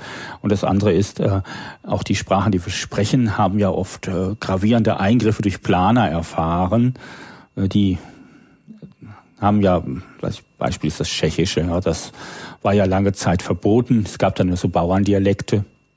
Dann hat man äh, Sachen zusammengesammelt und dann daraus wieder so eine Schriftsprache geschaffen, um auch praktisch als eine nationale Bewegung in Österreich, Ungarn, Öst, also Österreich, der das Deutsche und in Ungarn das Ungarische waren ja Amtssprachen und das Tschechische, damals noch das Böhmisch, Böhmisch genannt, waren ja unterdrückt und da hat man dann aktiv da eingegriffen und eine neue Schriftsprache geschaffen, die auch komplizierter ist als die Dialekte, weil man auf ältere Formen zurückgegriffen hat. Und äh, ja, das ist jetzt, glaube ich, so das eindringlichste Beispiel äh, dafür, aber das ist im Deutschen sicherlich auch passiert. Als Luther die Bibel übersetzen musste, hatte er ja nur Dialekte und keine Sprache. Da musste er was, musste er schöpferisch tätig werden an der, an der deutschen Sprache. Ähm, dann, äh, das mit dem Französischen hat man das gemacht. Es gab es ja auch nur Dialekte, brauchte man auch eine Verwaltungssprache, dann spätestens also mit der Revolution. Ja, aber da gab es ja vorher immer schon Sprecher von dieser Sprache die die zumindest die Sprachfragmente gesprochen haben. Das ist ja bei Plansprachen nicht immer so. Da kommt ja, ja aber der Sprecher ja, erst nach der Sprache. Die sind ja auch nicht neu erfunden. Also da hat man auch Wörter benutzt aus Sprachen, die es schon gibt und so zusammengetragen. Auch die grammatischen Elemente sind ja nicht neu erfunden. Das baut ja alles was auf. Also hat man geguckt, was ist gut, was ist schlecht. Und das hat man da auch gemacht. Man sagt, auch, welche Formen sind schön, in welchem Dialekt gibt es eine schöne Form. Also auch das Baskische, was man jetzt lernt, also dies Einheitsbaskisch, das äh, Batua, das ist ja auch jetzt erst im 20. Jahrhundert entwickelt worden, weil es vorher nur verschiedene Dialekte gab, die man jetzt also so ein bisschen eingrenzen kann, äh, äh, aber die eigentlich so verschieden sind, dass sie praktisch eigenständige Grammatiken haben und äh, äh, ja, äh, gewissen anderen Regeln folgen und äh, die eben nicht so richtig zur Verfügung standen als Einheitssprache. Und das ist ja auch immer wichtig, dass wenn man jetzt eine Sprache politisch etablieren will, dass man sagen kann, so das ist unsere Sprache. Niemand will dann sagen, oh, wir machen Baskisch jetzt zur Amtssprache, aber Vorsicht, da gibt's jetzt 16 Dialekte, in die man übersetzen muss, damit man alle Leute zufriedengestellt hat. Dann hat man damit ja keinen Erfolg, sondern da muss man sagen, so das ist jetzt die eine Sprache. Ja. Und da greifen dann Leute eben planerisch ein und gucken, in welchem Dialekt ist was besonders schön gelöst, wo ist was besonders kompliziert, das man vermeiden will und trägt das so zusammen. Spannend ist dann auch, wenn Plansprachen von der Gemeinschaft so angenommen werden und sich dann naturalisieren wieder. Also wenn dann wirklich äh, eine Sprache, die vorher schön regelmäßig gebaut worden ist, ja. Äh, dann gewisse Eigenschaften bekommt, die so vom Erfinder nicht gedacht waren. Ja. Sag mal, Felix, könntest du dich darüber setzen? Ich glaube, du bist das Problem. Oh, dann will ich zur Lösung. Du bist hier in. Irgendwie ist mit dem WLAN irgendwas nicht, nicht so, wie es sein soll. Deshalb geht der Stream halt immer weg. Naja, gut. Okay. Äh, ja, aber ich denke, das ist ein interessanter Punkt, gerade beim Esperanto, dass es halt äh, zwar als geplante Sprache angefangen hat, aber dann ähm, sich eben so verselbstständigt hat, dass äh, es dann eben auch tatsächlich äh, eine ganz natürliche Entwicklung genommen hat. Und das ist natürlich, äh, glaube ich, auch das Besondere. Das ist auch wahrscheinlich auch der Grund, warum Esperanto so gut funktioniert. Ja, wir haben ja noch nicht so viel über das Esperanto gesagt, aber die, ja. das ist ja jetzt eine der äh, Sachen beim Esperanto, dass es äh, dass man, das ist ja nicht die erste Plansprache, die entstanden ist und dass es bei Vorläufern durchaus äh, Dinge gab, die eher in diesem organisatorischen Ablauf Probleme gemacht haben. Mhm. Ähm, dass, äh, dass also äh, Leute versucht haben, sozusagen als alle neuen Wortschöpfungen zu approbieren oder vorzugeben, wie das zu geschehen hat und man einfach nicht mehr nachkam oder von einzelnen Leuten abhängig war. Und beim S oder umgekehrt, dass man die Sprache immer wieder reformiert hat, alle zwei Jahre gesagt hat, oh, das ist noch nicht perfekt, wir machen es jetzt doch ganz anders und kaum hatten die Leute die Sprache gelernt, musste wieder von vorne anfangen.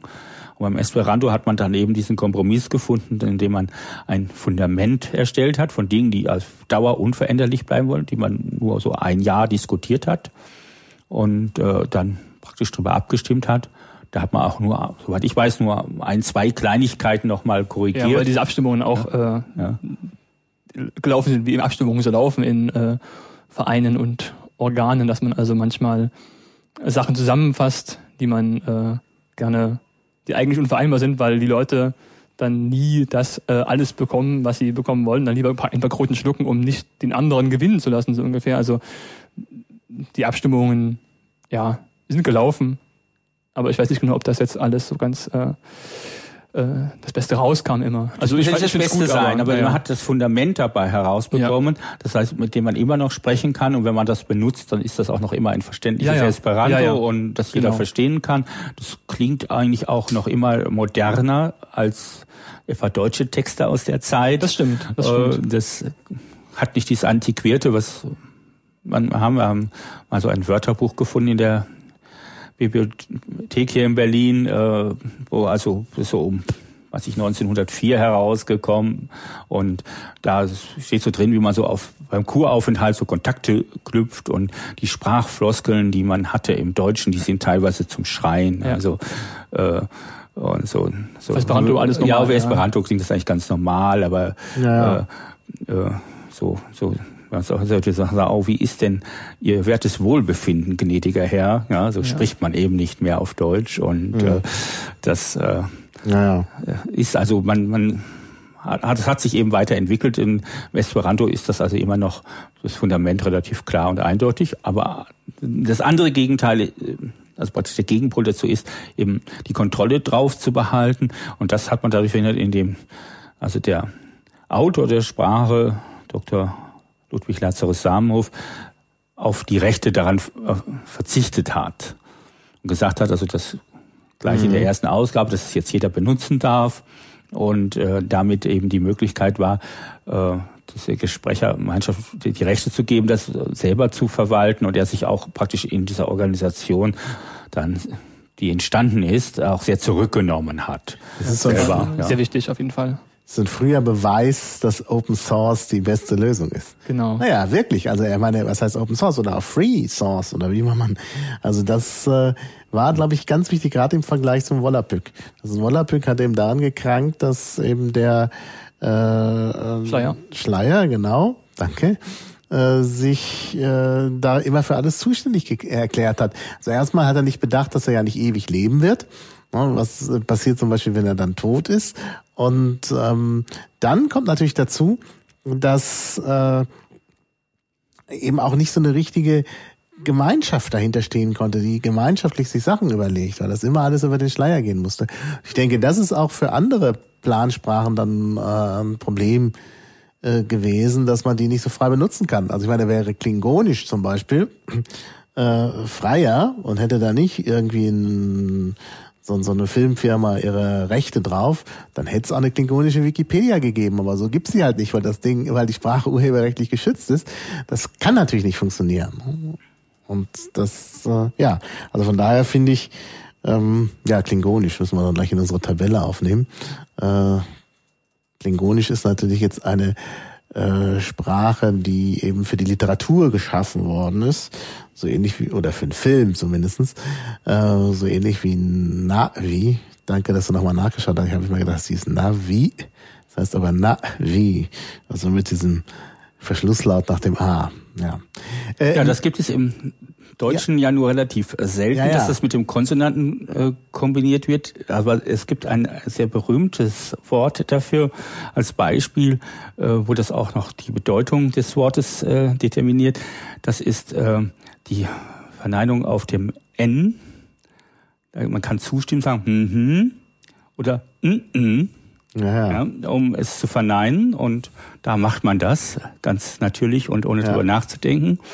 Deswegen kann man nicht sagen, dass es außerhalb des normalen Wortschatzes. ist ein wenig außerhalb des normalen Wortschatzes, aber durchaus bekannt und gebräuchlich und äh, dadurch ja, ja. Fühlt man, kann man sich mal vor Augen führen, wie, wie das geht und das ist, glaube ich, ganz gut, weil jemand dann äh, Leute fragen, wie spricht man das denn dann eigentlich aus? Ja, ja, das stimmt. Also na wie, na wie, ja.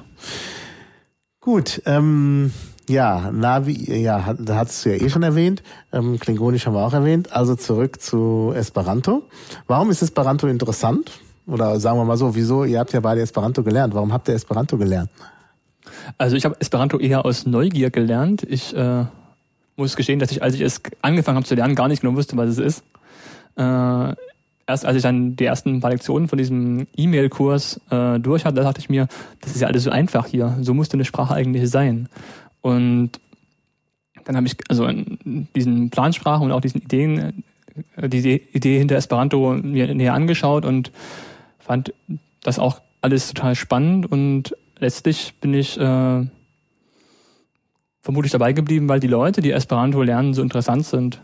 Das ist so ein äh, sehr breites Spektrum von Extremen, würde ich sagen, die da sind und vor allen Dingen alles sehr interessante Leute. Das ist eigentlich meine Motivation, warum ich dabei geblieben bin. Warum ich es gelernt habe, würde ich sagen, das war Neugier und einfach Interesse an Sprachen.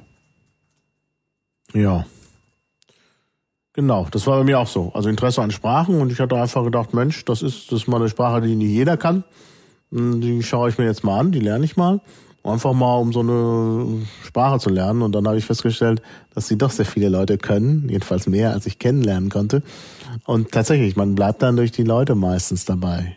Würfel, warum hast du Esperanto gelernt? Ach, das hatte eine ganz, ganz lange Geschichte. Also mein Großvater hat schon Esperanto gelernt und Oma hat ja immer von erzählt, aber der ist ja im Krieg gefallen und ähm, das hatte ich aber so schon so als Kind immer so im Ohr. Ich habe mir dann ja, aber mein Großvater hat auch schon Esperanto gelernt. Ja, das, der, das war damals so diese Arbeiter-Esperanto-Bewegung.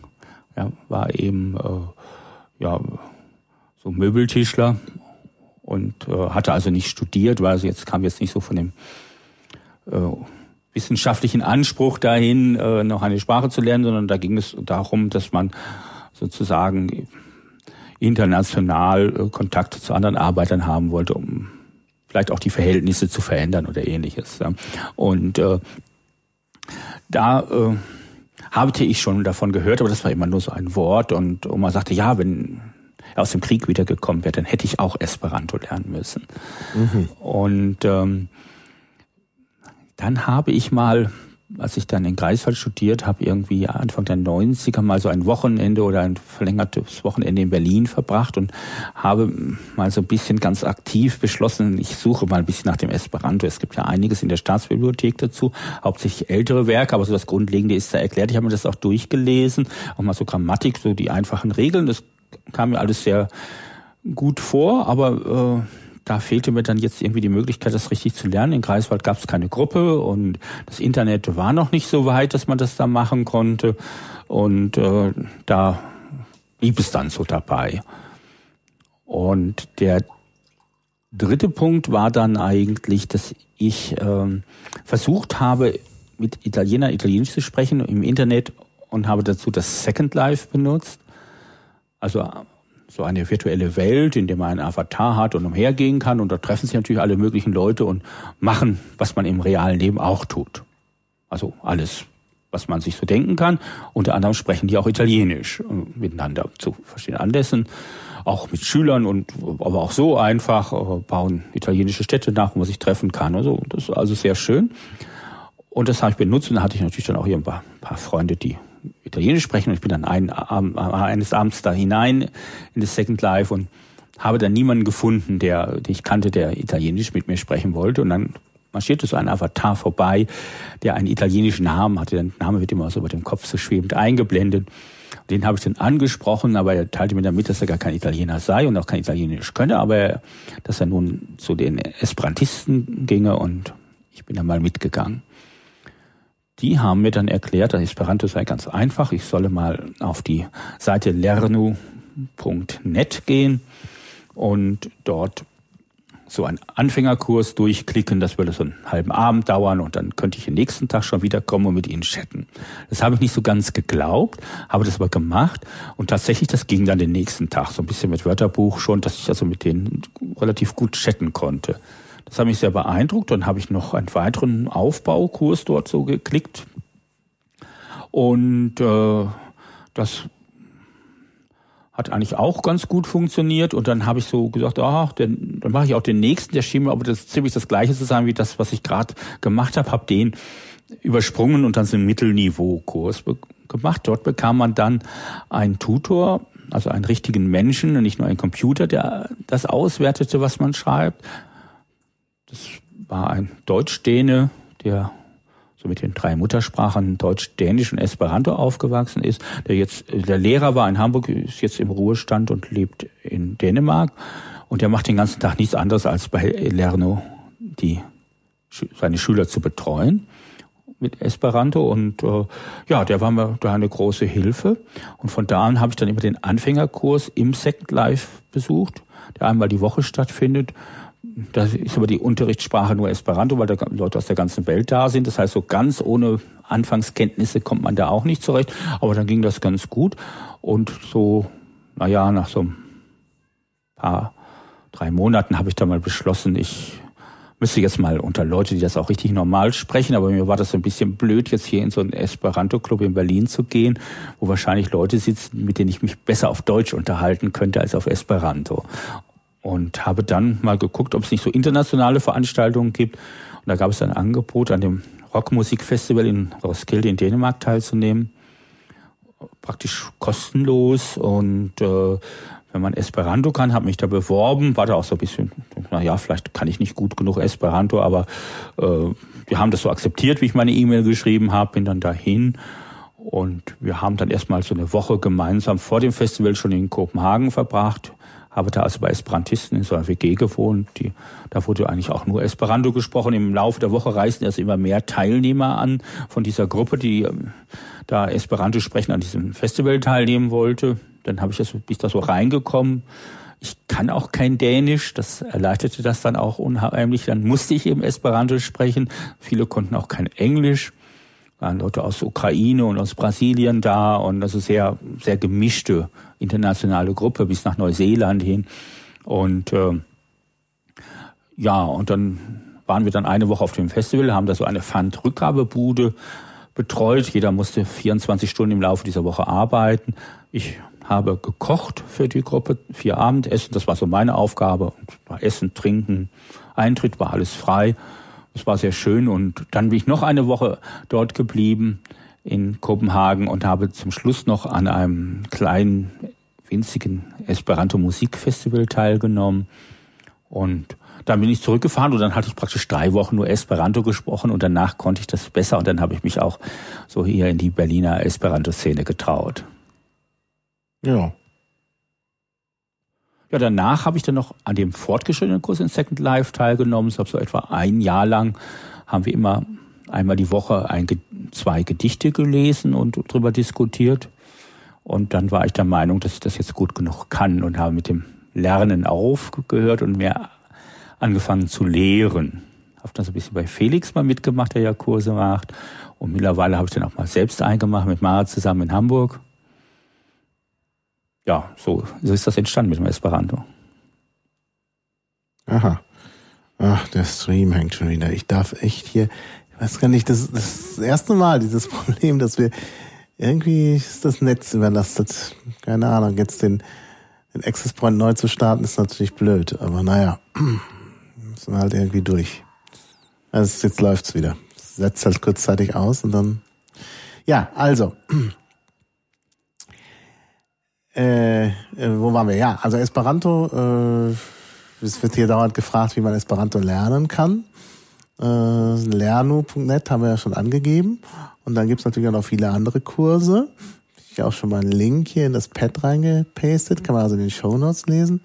Und äh, hier ist, also was man auch ganz gut machen kann, man kann mal versuchsweise äh, esperanto.de eingeben und dann ein Slash und klein geschrieben den Namen der Stadt, wo man gerade ist. Dann kommt man auch oft auf die entsprechenden Infos in der entsprechenden Stadt. Also diese Esperanto-Gruppen, die es eigentlich überall gibt, bieten auch meistens Kurse an und äh, das ist dann auch nicht so teuer. Also ja. Wie sieht's eigentlich hier in Berlin aus, Felix? Du weißt doch da Bescheid. Ja, in Berlin weiß ich Bescheid, weil ich hier viele Kurse gemacht habe, also einige Kurse ja. gemacht habe in den letzten Jahren. Hier gibt's äh, vorwiegend Wochenendkurse, weil ich eher an den, an den Wochenendkurs glaube, als an den wöchentlichen Kurs, wo man schneller mal nicht kann oder Lust verlieren kann zu kommen.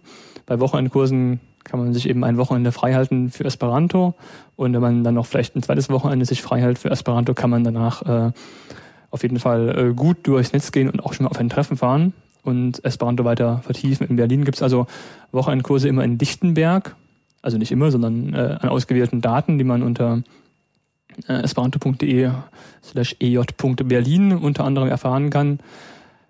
Äh, und die Wochenendkurse sind eigentlich immer gut, ganz gut besucht.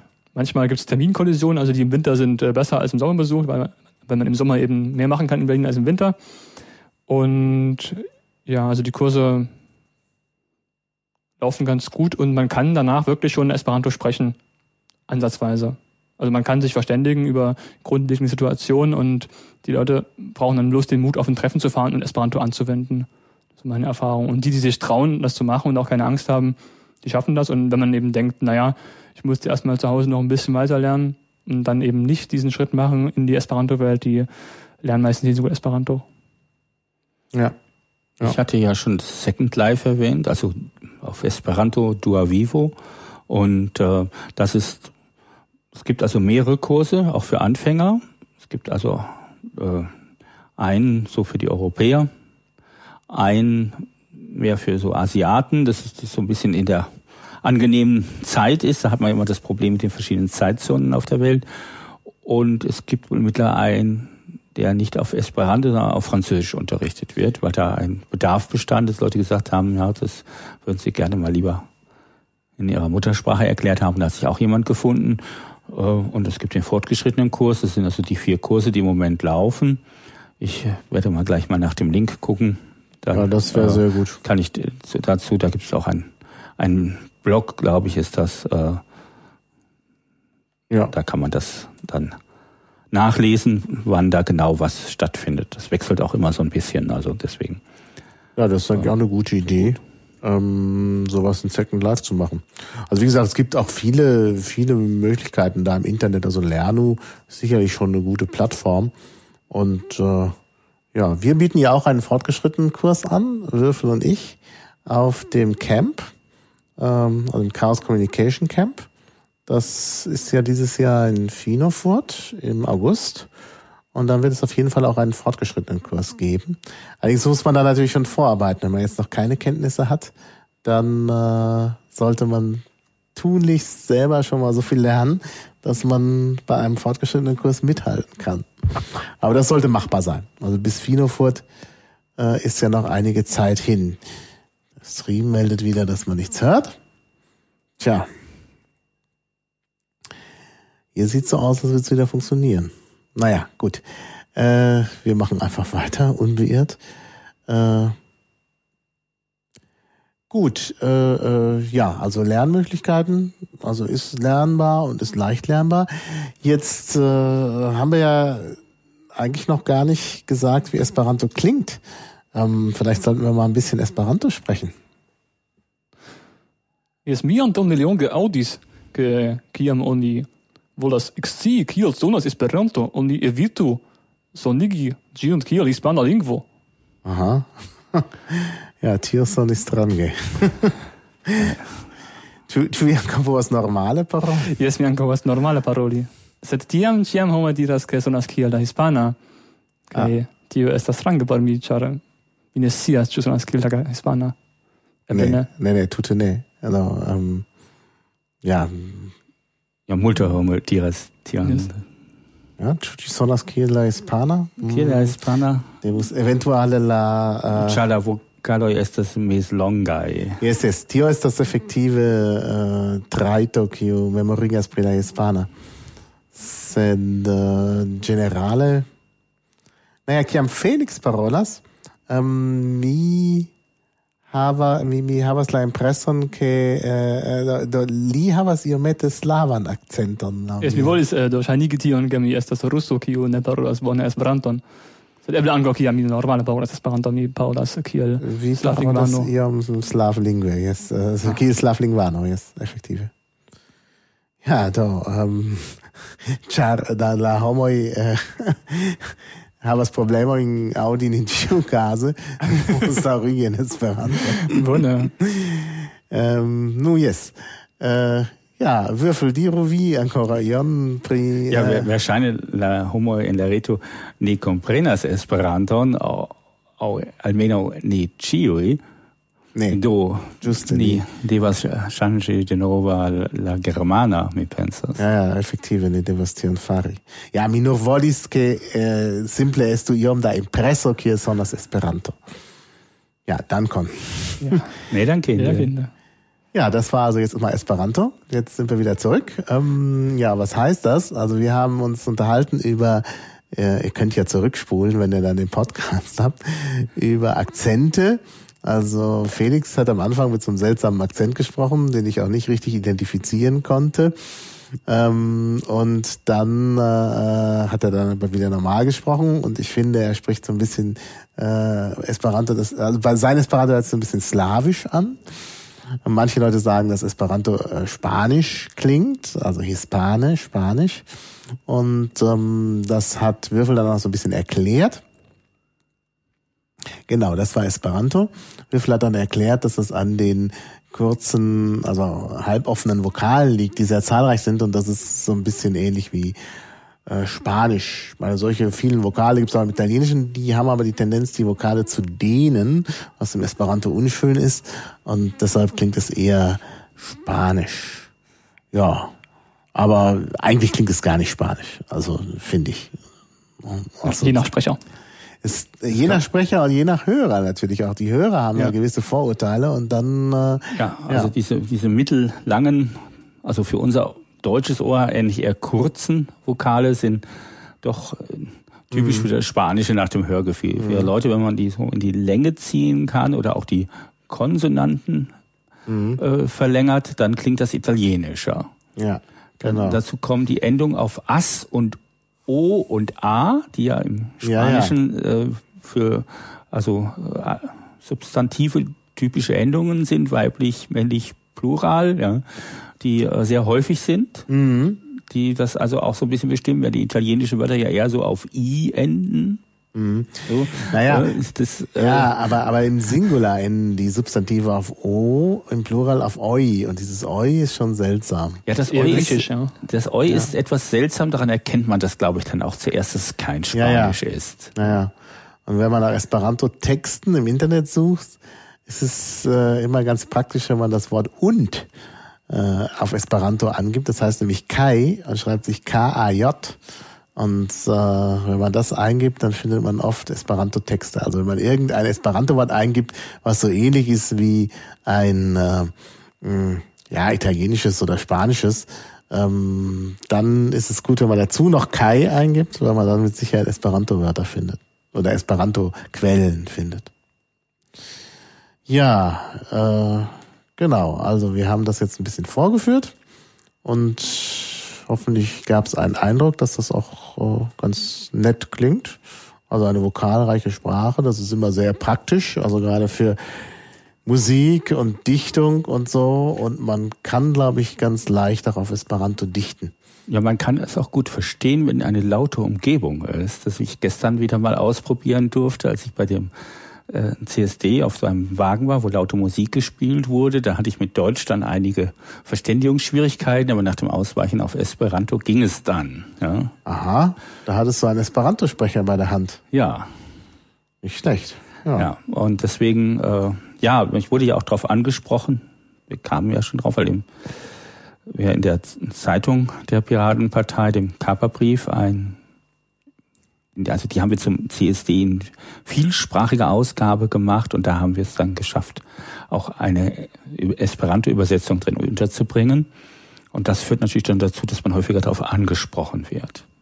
Das ist mhm. aber auch so, Esperanto ist so ein bisschen auch unscheinbar, da mal jeder nicht so mit hausieren geht. Also ursprünglich gab es ja so die Empfehlung, so einen grünen Stern zu tragen, wenn man Esperanto spricht, und zwar immer damit die Leute einen erkennen können. Das macht heute kaum noch jemand. Ich tue das auch nur gelegentlich ja, und äh, nur die Alten.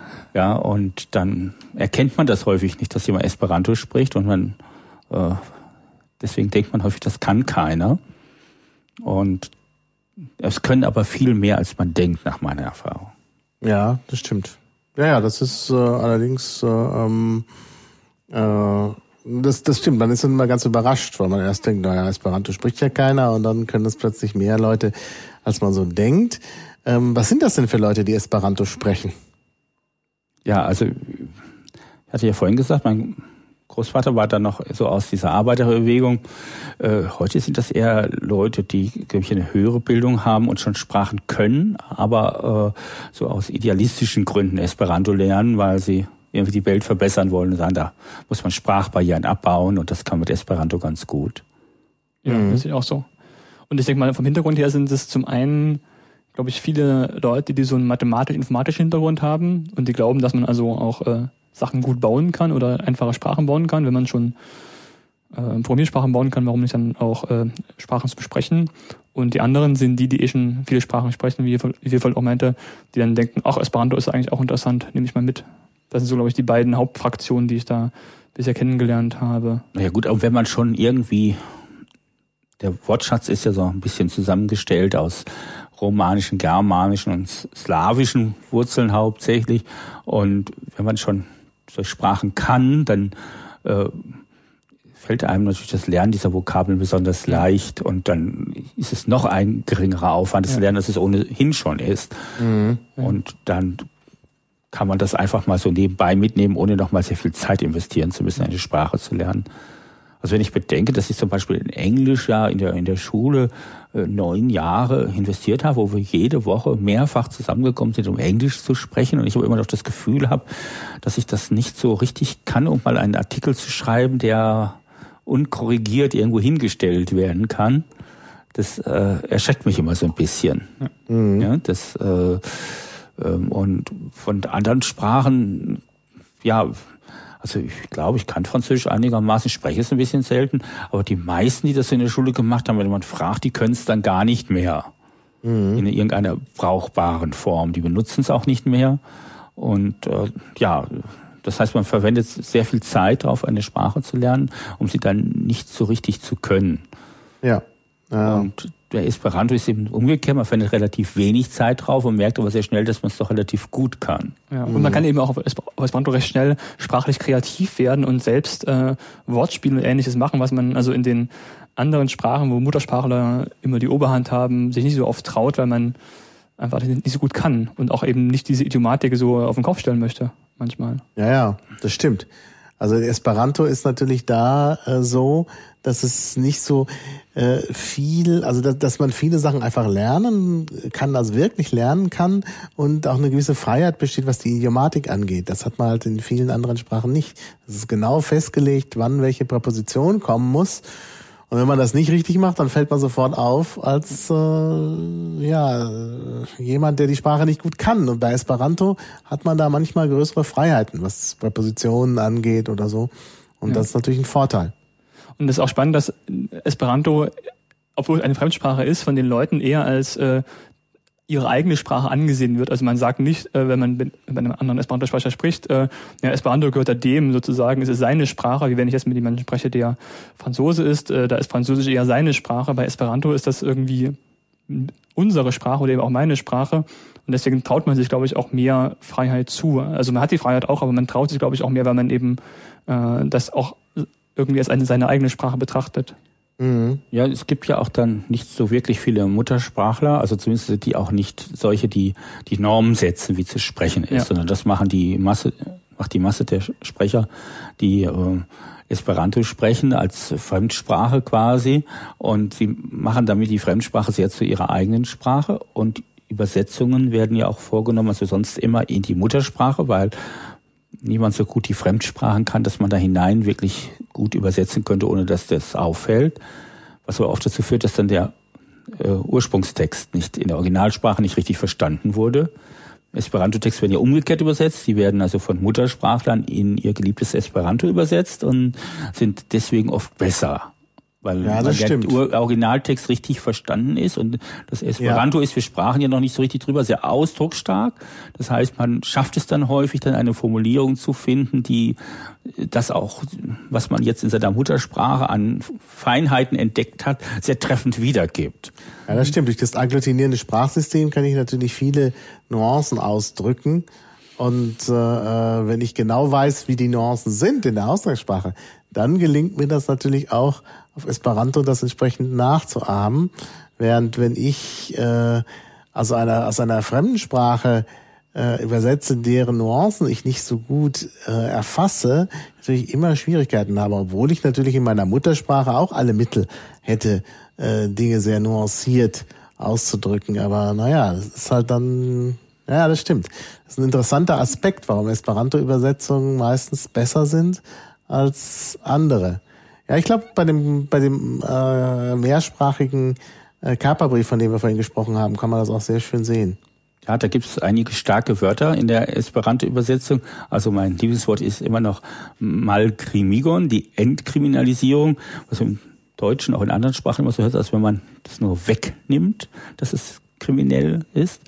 Aber äh, das Esperanto-Wort ja bedeutet, dass man in das Gegenteil die Sache verkehrt, nämlich es etwas, etwas völlig Legalem macht. Mhm. Ja. Und ja. das ist ein viel stärkeres Wort, zum Beispiel. Ja. Ja, genau. Also das denke ich auch. Also da gibt es sehr schöne Möglichkeiten, Dinge auszudrücken. Und äh, nach diesen, also ganz schlimm ist natürlich, wenn man in eine andere Fremdsprache übersetzt. Da hat man natürlich besonders große Schwierigkeiten. Also, ja, das stimmt. Und beim Übersetzen äh, merkt man auch, gerade wenn man deutschen Text in Esperanto übersetzt, dann merkt man auch oft, wo der deutsche Text nicht so toll ist. Ja, das auch. Das kann ich bestätigen. Also wenn man merkt, dass man mit Übersetzung Schwierigkeiten hat und nicht genau weiß, was das heißen soll, äh, wenn man sich ausdrücken soll, dann liegt das oft an der Schwäche in dem Original, das man aber so als Muttersprachler erstmal äh, überlesen hat, weil man ungefähr das auch so halb verstanden wegspeichern kann. Mhm. Aber gerade bei Texten, die mal, einem gewissen wissenschaftlichen Anspruch genügen sollen, das aber nicht schön ist, wenn man sich so halb gar ausgedrückt hat. Mhm. Ich finde auch, dass Esperanto viel mehr Verantwortung auf den Sprecher legt als äh, jetzt also viele andere Sprachen, weil man sich sehr präzise ausdrücken kann und deswegen auch äh, Nuancen manchmal vielleicht äh, genau überlegen muss, wie man sie ausdrückt. Als auf Deutsch zum Beispiel, wo man, oder auf Englisch äh, noch schlimmer, wo man also als Hörer sehr viel interpretieren kann und äh, dann sich denken muss, was hat eigentlich gemeint. Das kommt auf Esperanto, glaube ich, seltener vor, wenn man sich da sehr präzise ausdrücken muss, nahezu, weil äh, die Nuancen so zahlreich sind manchmal. Ja, ja. Ja, das stimmt. Also da ist auf jeden Fall was dran. Ja, ähm, ich hatte ja vorhin schon gefragt, wer alles Esperanto spricht. Äh, und dann stellt sich auch die Frage, wie findet man die, wenn man jetzt mal mit Leuten Esperanto sprechen will. Also in Second Life findet man welche. Äh, und sonst? Im realen Leben? Also in Berlin gibt es da eine recht aktive Esperanto-Jugend, auch ein Esperanto-Verein, äh, also für Leute allen, aller Alter. Und ansonsten kann es eben sein, dass in den, die, die kann man finden über esperanto.de oder eben einfach über Esperanto und Berlin in einer Suchmaschine oder Esperanto und Stadtname in einer Suchmaschine, besser gesagt.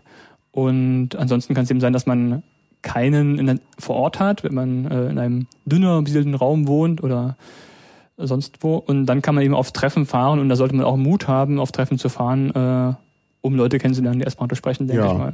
Ich glaube, man kann auf Treffen fahren, ohne dass man wirklich sehr gut ist, weil man natürlich auf dem Treffen sofort durch Learning by Doing ja. äh, ziemlich schnell, ziemlich gut wird. Also das denke ich ist wirklich äh, ganz praktisch. Ähm, Würfel, hast du den Chat im Auge? Ich habe nämlich im Moment hier Schwierigkeiten beim Rechner. ja, es kommt bei dir alles zusammen heute. Ja. ja ich kann ich den Chat nicht mehr sehen. Ja. Das Fenster kriege ich nicht mehr auf. Haben um 19.55 Uhr geschrieben, dass äh, der Stream wieder da sei. Ja, das habe ich auch festgestellt. Also den Stream kann ich jetzt gut sehen hier, also ob der Stream läuft oder nicht. Aber ich kann den Chat nicht mehr sehen. Naja, also wir haben heute wirklich technische Schwierigkeiten. Äh, ich muss das nächste Mal irgendwie was anders machen. Aber wir arbeiten dran. Ja, vielleicht uns dann doch fest verkabeln. Fest verkabeln und äh, vorher den Rechner vielleicht mal neu starten und so. Naja. Ähm, ja, äh, gibt es noch irgendwelche Fragen aus dem Chat? Sonst äh, sind wir eigentlich mit meinem Programm durch. Also wir haben natürlich jetzt äh, hier den Schwerpunkt auf Esperanto gehabt. Ähm, Tokipona hatten wir noch erwähnt. Möchtest du noch was zu Tokipona sagen? Ja, das ist nochmal so ein ganzes Kapitel für sich. Also Sogibona sprechen ganz viele Esperantisten. Das ist also so der Ort, wo man das lernen kann. Es gibt das immer mal wieder bei Esperanto-Veranstaltungen, Kurse, das zu lernen. Das die Idee der Sprache ist, dass sie äh, durch eine Reduktion auf das Wesentliche ein besseres Denken, ein besseres Leben erzeugt. Ich halte es aber auch für eine linguistische Spielerei, die Spaß machen kann. Und es gibt nur so gut 120 Wörter. Das ist ja. der eigentliche Gag dabei, die so die wesentlichen Kategorien des, was man benennen muss, beschreiben. Also man kann da sicherlich keine philosophischen Traktate drin verfassen, aber so einfache Kommunikation ist eben möglich. Und äh, gerade wenn man es schriftlich macht, so manchmal bei Twitter oder so, da mache ich das mhm. mal ganz gerne. Das kann man auch gut verstehen dann. Ja. Und äh, man lernt beim Lernen, also man kann es natürlich sehr schnell lernen. Also ich habe letztes Jahr zu Ostern in München einen Kurs angeboten über die Ostertage und wir haben also drei Tage so die Grundlagen der Sprache gelernt und am vierten Tag haben wir dann angefangen, die Bibel zu übersetzen, haben so die ersten so 24 Verse geschafft, weil man sehr schnell dann das Niveau hat, das auch dann zu können. Ähm, also die Schöpfungsgeschichte eignet sich auch besonders gut, weil da eben grundlegende Dinge behandelt werden. Da sind keine Spitzfindigkeiten drin.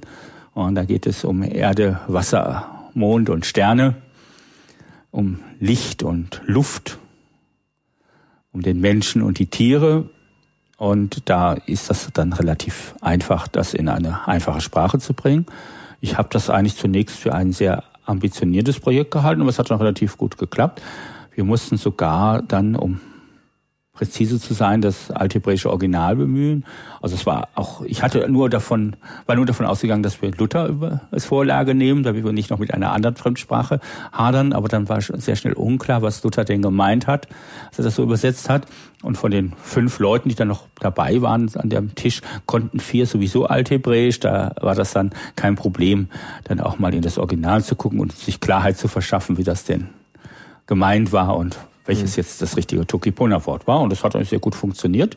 Und ich finde auch, dass man, da tue ich mal auch so mehr erfährt, wie Sprache so grundsätzlich funktioniert. Ja, ja, wenn man nicht so mit tausend Vokabeln und drei Jahre ja, Grammatik lernen belastet ist, sondern so, jetzt habe ich das, das ist mein Bausatz für diese Sprache, jetzt kann ich damit arbeiten und dass man dann sich bewusster wird, na, wie funktioniert denn Sprache eigentlich mhm. und warum können wir uns überhaupt verständigen mit Sprache? Naja, ich finde allerdings, äh, man muss sehr lange nachdenken, bis man dann mal eine präzise Übersetzung hat. Äh, gerade weil es so wenig Wörter gibt, da muss man halt genau überlegen, wie macht man es jetzt. Und ich finde, das macht es auch beim Sprechen schwer. Also wenn man, man muss ja erstmal wissen, wie sage ich denn nun Auto, wenn ich kein Wort für Auto habe. Und das muss man eben auch lernen. Also man muss dann auch lernen, wie man es macht. Ja, das ja? ist ja das, was man auch dabei äh, als Erfahrung mitbekommt, dass das eben dann plötzlich schwieriger ist als Esperanto, obwohl es weniger Wörter gibt beim Sprechen. Genau. Dass also ja, nicht ja. durch eine weitere Reduktion praktisch alle Sprachprobleme gelöst werden, wie man sich das so denken kann, sondern dass mhm. manche dann auch erst entstehen. Ja. Also äh, das äh, lernt man auch bei der Gelegenheit ja. und äh, wo auch die Grenzen dieser einfachen Sprache sind, das kriegt man mhm. sicherlich auch sehr schnell mit, aber äh, trotzdem fand ich, das ist eine sehr lehrreiche Sache, sich damit zu beschäftigen, gerade wenn man mal so dem Funktionieren von Sprache mal so nicht so ganz theoretisch auf den Grund gehen möchte, sondern mehr mit seiner praktischen Erfahrung. Ja. Ich fand auch Esperanto lernen sehr hilfreich beim versucht zu verstehen, wie Sprache funktioniert, weil genau. man auch beim Esperanto ja. nicht so viel Ballast äh, drumherum hat mhm. und also wirklich eine ziemlich einfache Ursache-Wirkungsbeziehung in der Sprache sehen kann und äh, auch die Freiheit hat, damit zu experimentieren und ein Gefühl zu bekommen für dieses Funktionieren von Sprache. Und das fand ich persönlich sehr bereichernd und auch sehr hilfreich für das Lernen von weiteren Sprachen danach. Ja, ja, ich denke auch. Also es ist eine große Hilfe zum Sprachenlernen. Und interessanterweise können natürlich auch die Esperanto-Sprecher oft viele andere Sprachen. Das ist, sehr, sehr interessant.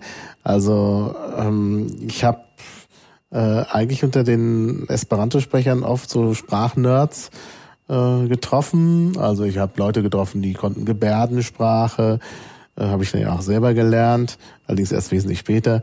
Ähm, da gab es viele Angehörige von Minderheitensprachen, Katalanen zum Beispiel, habe ich sehr viel kennengelernt über Esperanto, ähm, Basken auch.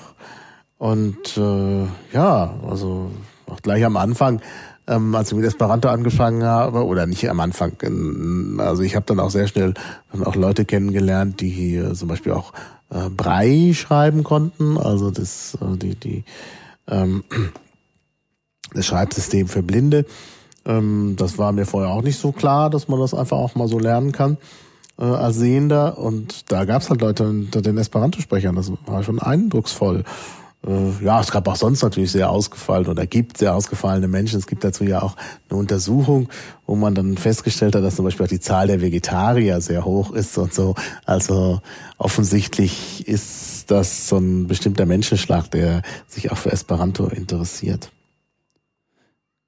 Ich denke auch, dass beim Sprachenlernen noch hinzukommt, also neben dem äh, vertieften Erkenntnis, neben der besseren Einsicht in das Sprachenfunktionieren, was man hat durch Esperanto, auch der Erfolg, dass man eine Sprache mal gelernt hat. Ich denke, das ist auch noch ein, wichtiger Punkt. Wenn man in der Schule oder sonst wo oftmals beim Sprachenlernen nicht so erfolgreich war, dann kann das auch durchaus an der Sprache gelegen haben und man hat dann irgendwann auch keine Lust mehr, weil man keine Lernerfolge erzielt.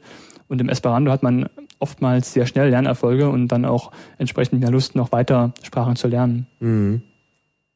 Ja, ich denke, das, äh, das spielt wirklich auch eine Rolle. Ah, ich sehe, ich sehe mal wieder den Chat. Das ist ja mal gut. ja, ähm, klar. Also ich denke auch, dass das äh, sicherlich eine Bereicherung ist, Esperanto zu lernen und eben auch äh, besonders, wenn man noch weitere Sprachen lernen will. Also als Sprungbrett für andere Sprachen. Also es ist natürlich auch, es ist natürlich auch besonders leicht, Esperanto zu lernen, wenn man schon Sprachen kennt. Aber das ist natürlich der aufwendigere Weg, wenn man erst viele Sprachen lernt und sagt, jetzt lerne ich Esperanto. Es ist ja besser, erstmal Esperanto zu lernen und dann. Das ist sicherlich auch umgekehrt, dass wenn man Esperanto kann, dann fällt es einem leichter, auch andere Sprachen zu lernen. Genau. Das ja, ist sicherlich ja. auch, auch ein Teil davon und ähm, ja, also der Zeitaufwand ist einfach geringer, den man braucht, um zu einem gewissen Erfolg zu kommen. Es ist auch, ja, auch sonst ist das nicht so ein, so ein Klimmzug. Also intellektuell muss man sich da nicht dran verheben. Äh, und deswegen ist das ein guter Einstieg. und eigentlich äh, ja, man kann es auch benutzen. Das ist also unterscheidet das vielleicht von anderen Sprachen, die es auch gibt, die vielleicht in der Kategorie liegen, wo es aber nur sehr wenig Sprecher gibt. Bei Esperanto gibt es sehr viele. Man weiß ja nicht genau, wie viele. Aber äh, so gefühlt gibt es irgendwie Millionen, würde ich sagen, mhm. die man, äh, weil man überall und immer wieder auf Esperanto-Sprecher trifft. Das ist auch natürlich so ein bisschen in Europa und Brasilien und Asien stärker als etwa in den USA wo die häufig sehr isoliert leben, wegen der Weite des Landes und dem geringen Wert, den man da Fremdsprachen zumisst. Ja. Aber, oder in Afrika. Aber äh, so gefühlt gibt es sehr viele und mit denen man in Kontakt treten kann und das macht die Sache dann auch sehr angenehm, dass das also nicht so theoretisch bleibt und man das auch praktisch anwenden kann. Und wenn man es natürlich häufiger praktisch benutzen kann, dann wird man auch wieder besser da drin. Ja, klar. Das, also sonst bei der Bemühung ums Italienische, ich habe es ja schon gesagt, äh, man muss sich dann auch schon irgendwo hinbegeben, um Italienisch zu sprechen. Also man kann auch nicht in eine beliebige Pizzeria hier gehen, weil die entweder von Arabern betrieben wird oder die einen merkwürdigen äh, süditalienischen Bergdialekt sprechen, den auch Italiener nicht verstehen. Also das mhm. ist ja dann auch schwierig, äh, manchmal da so richtig in äh, Kontakt mit Leuten zu kommen, mit denen man gut reden kann, um es zu lernen. Und das ist bei Esperanto ja. nicht so. Äh, die Esperantisten sind ja auch meist sehr daran interessiert, dass Esperanto gelernt wird und freuen sich also auch drüber. Das habe ich sonst eigentlich nur auch so bei exotischen Sprachen so erfahren. Also wenn jemand Englisch lernt, dann ist keiner aus dem Häuschen und freut sich, dass man jetzt Englisch gelernt hat oder Französisch. Das ist mhm. äh, wird dann also so hingenommen, ist, ja. Bei Polnisch ist mir auch passiert, dass man, also die Polen freuen sich sehr, wenn ein Deutscher Polnisch lernt.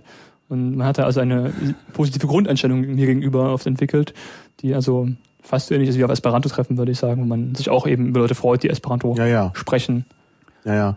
Das ist sicherlich auch bei Baskisch so. Also ich denke, das ist dann durchaus sinnvoll, auch mal so eine Sprache zu lernen, weil äh, äh, ja, weil man eigentlich immer sehr willkommen ist. Ja. Weil man eben was macht, was nicht jeder macht. Ja, das ist sicherlich richtig, aber ich wollte noch sagen, dass die Esperanto äh, Sprecher sind auch daran gewöhnt, dass Anfänger immer da sind bei Ver Veranstaltungen und deswegen ist das auch akzeptierter, als wenn man jetzt gerade so ein bisschen Englisch gelernt hat und unter Engländer gerät. Ja. Und im Esperanto ja. waren alle mal Anfänger, kann man sagen. Also ja, ja genau. genau. Das ist auch ein Punkt. Das auch, deshalb ist es eigentlich auch eine sehr demokratische Sprache, ja. weil irgendwie jeder aufeinander, also alle gehen aufeinander zu. Ja. Es gibt niemanden, der die Sprache schon in die Wiege gelegt bekommen hat. Es gibt zwar ein paar Esperanto-Muttersprachler, aber es sind ja ganz wenig und die sind ja vernachlässigbar. ja, und die sind ja auch nicht Muttersprachler, so wie man Deutsch Muttersprachler wird, indem Richtig. Äh, die ganze Umwelt praktisch äh, von den Eltern bis zu den Spielkameraden bis zur Kindergarten, Schule, Fernsehen, Radio und alles, was man mitbekommt, praktisch alles auf Deutsch ist. Und dann Esperanto-Muttersprache heißt ja meist, dass sie ein oder zwei Elternteile hatten, mit denen sie Esperanto gesprochen haben und dass sie ab und zu mal auf ein Treffen gefahren sind für Kinder, wo dann die Kinder untereinander Esperanto gesprochen haben. Aber die sind natürlich genauso wie alle anderen in einem deutschsprachigen oder französischsprachigen oder englischsprachigen Umfeld aufgewachsen.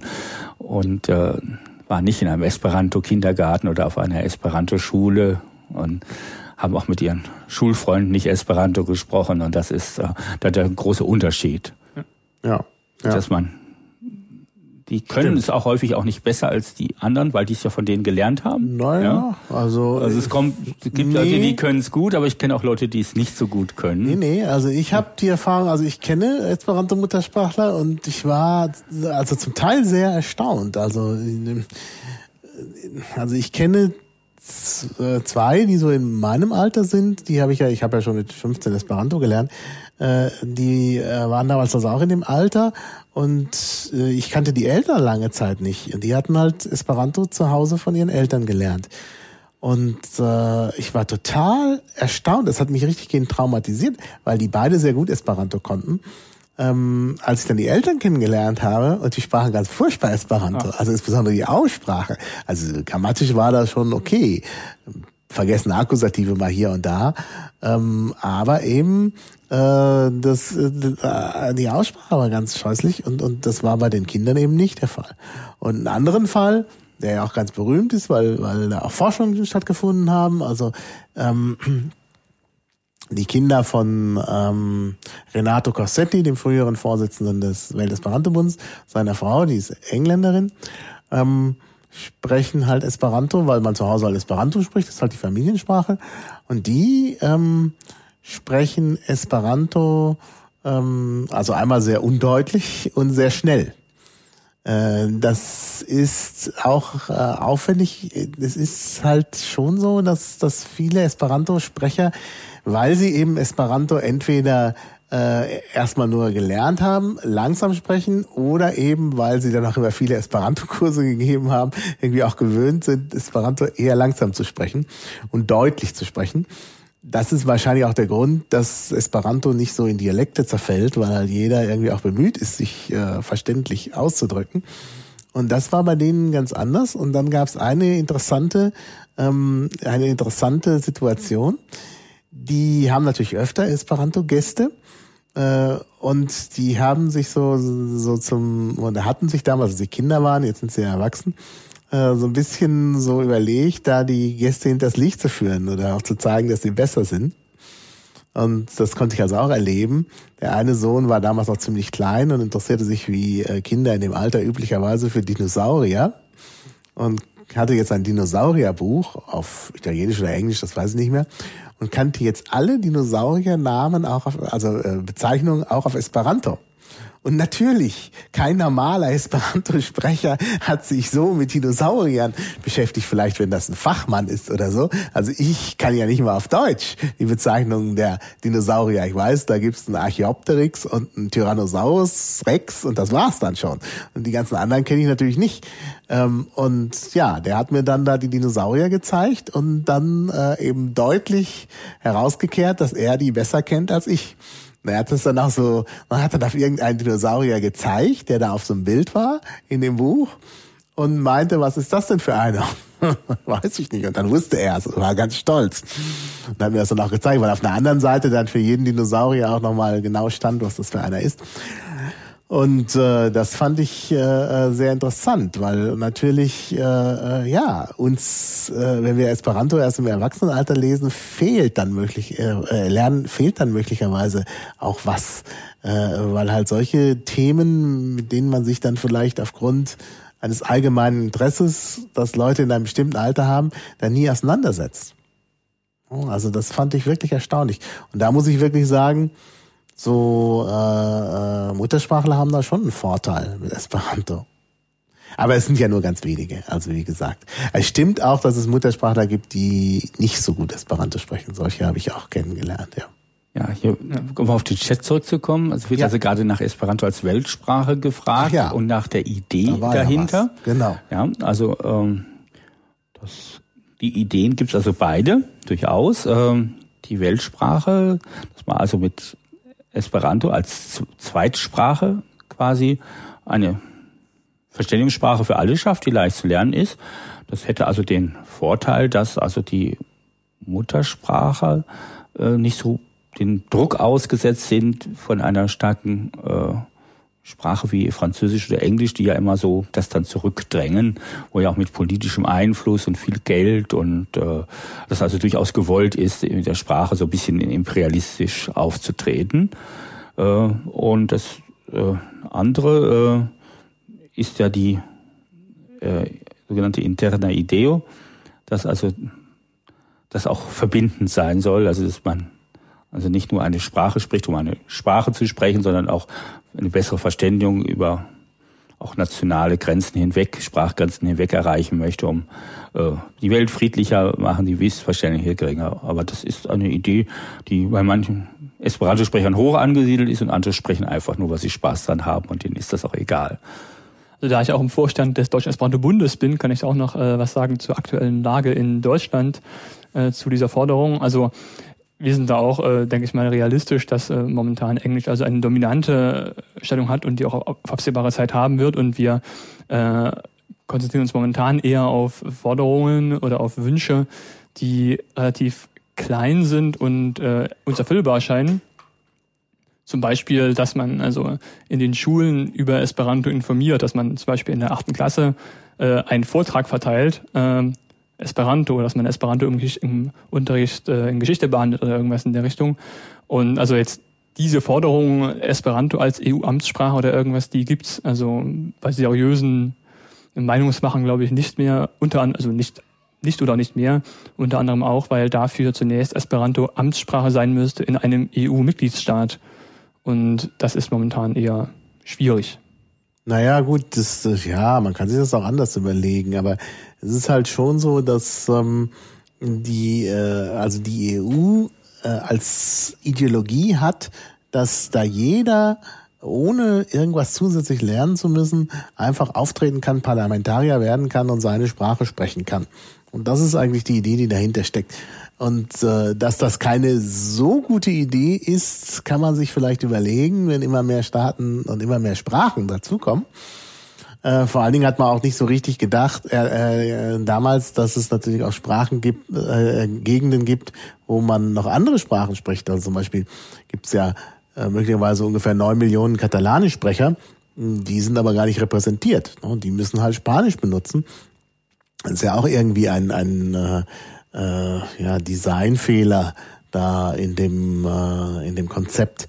Ja, dafür gibt es dann aber Sprachen wie das Irische, die die selber im Parlament nicht benutzen. Genau. Äh, aber die dann, weil es in Irland aus formalen Gründen Amtssprache ist, eben dann auch in Europa mhm. Sprachen sind. Und dann ist es natürlich schwierig, Übersetzer zu finden für Litauisch, Irisch oder mhm. solche Kombinationen. Ja. Ja, ja. Oder die Malteser, die haben, also eigentlich sind alle Malteser zweisprachig, sprechen auch Englisch, aber Maltesisch ist natürlich äh, auch Amtssprache in der Europäischen Union und das ist natürlich auch ganz schwierig. Also gerade Übersetzer Maltesisch, Litauisch dürfte schwierig sein. Und das ist, also also wirklich gut, also Dolmetschen, es geht ja ums Dolmetschen, wirklich gut äh, Maltesisch zu können und Litauisch zu können und noch vielleicht eine andere, das, kommt halt nicht so häufig vor. Da muss man meistens irgendeine Brücke dazwischen schalten. Also das ist halt der, äh, der maltesische Übersetzer aus dem Englischen übersetzt und so, aber es ist wieder eine Sprache dazwischen. Das ist natürlich auch nicht gut. Also das ist, äh, glaube ich, von Anfang an äh, nicht so richtig gut überlegt worden. Aber man wollte eben bei der EU nicht so ein System haben von Diplomaten, wo man erstmal lange Sprachkurse machen muss in Englisch oder Französisch, Sprache der Diplomatie. Und dann können die Leute da erst teilnehmen, sondern es soll halt tatsächlich so eine Art Bürgerparlament sein, wo da jeder sich einmischen kann. Ja, aber das Protokoll ist ja schwer lesbar, denn das wird ja, ja erstmal nur so auf Babylonisch veröffentlicht. Das heißt, jeder hat in seiner Sprache gesprochen. Dann hatten die aber eine Simultanübersetzung, die natürlich nicht für, zur Veröffentlichung gedacht ist und auch nicht veröffentlicht wird. Das heißt, der Franzose bezieht sich auf den Dänen, der gesprochen hat, der sich auf den äh, Spanier bezieht, der davor gesprochen hat. Jetzt kann ich aber kein Dänisch, jetzt kriege ich also diese Verbindung nicht hin. Mhm. Ja, ja. Äh, weil der Franzose sagt ja, wie mein Vorredner schon äh, zu dem Beitrag da angemerkt hat und dann will ich dann nachgucken, dann ist das auf Dänisch, das ich nicht verstehe. Und dann kriege ich nicht genau raus, was der denn da äh, angemerkt hat. Und da muss ich warten, bis die Übersetzung da ist ins Deutsche. Das dauert aber meist so sechs bis acht Wochen nach der Parlamentssitzung, bis man die hat. Also so äh, wirklich erleichternd ja, ist es als für den Bürger, also der das verfolgen will, dann auch nicht. Das ist äh, schwierig. Also das ist wirklich äh, sehr, sehr schwierig, dann damit umzugehen. Mhm. Und ähm, ja, Und also viele Übersetzungen machen auch Schwierigkeiten. Ich meine, man muss sich vorstellen, es gibt in der Nordsee ganz andere Fische als im Mittelmeer.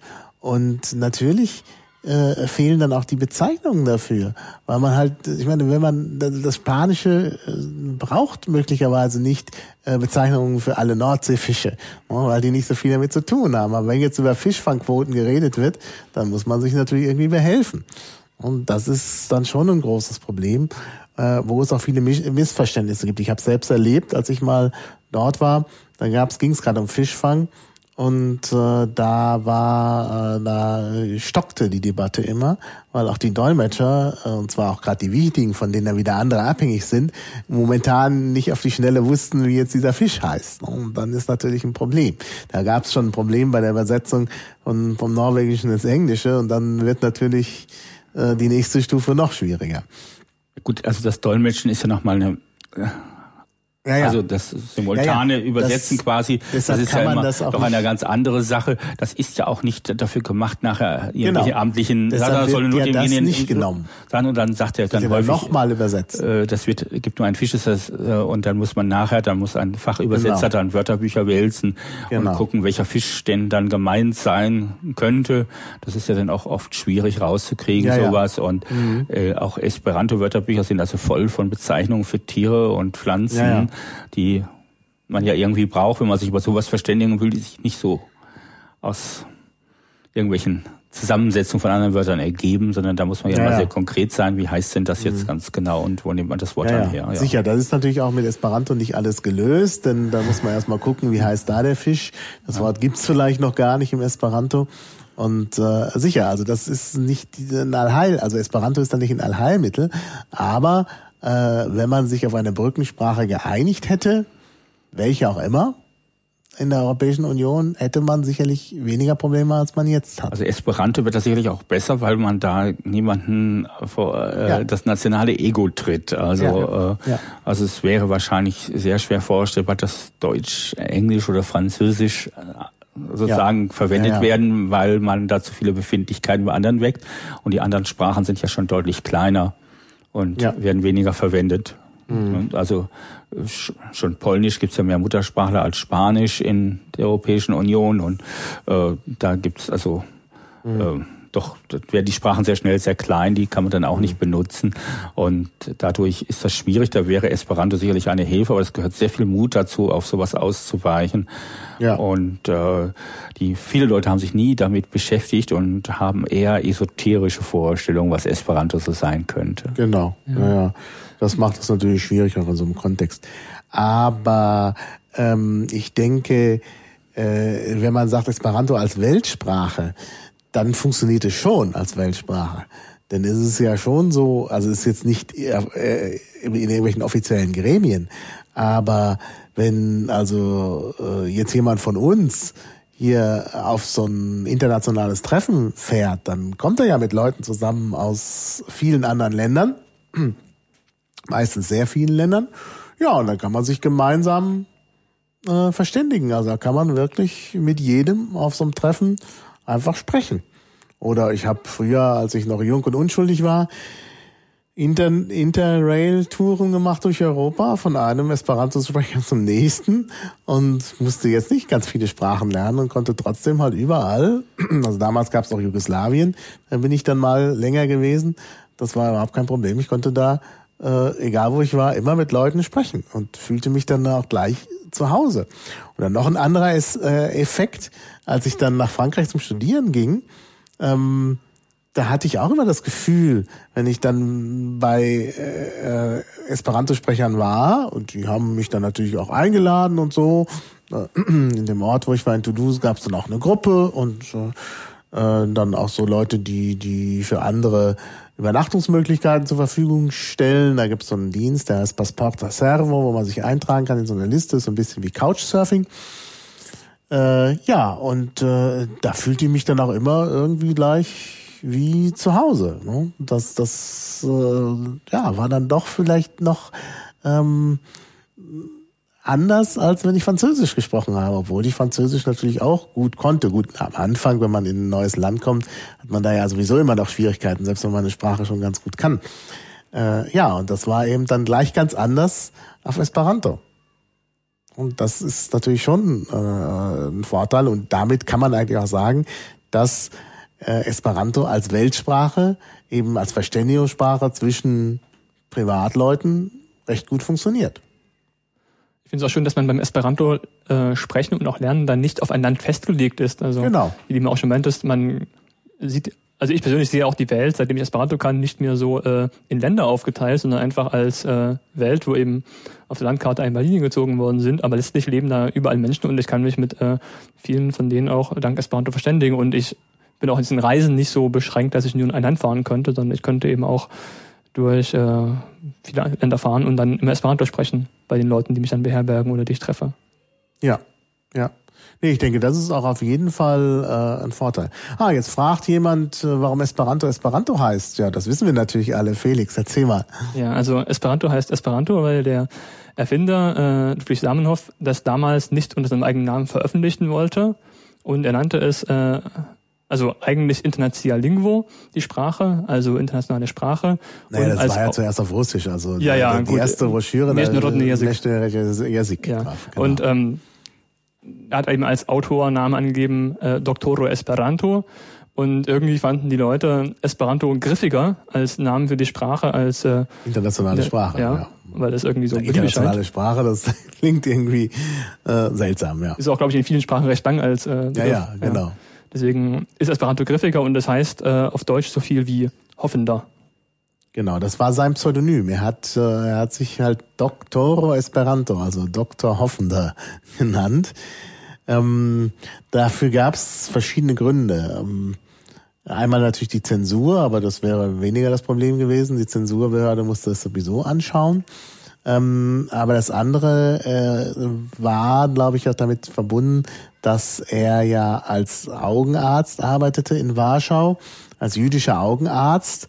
Und da hatte er halt äh, die Befürchtung, dass es da irgendwelche Vorurteile gibt. Einmal natürlich Vorurteile gegenüber Juden. Äh, das war sicherlich äh, im späten 19. Jahrhundert äh, ein gewisses Problem.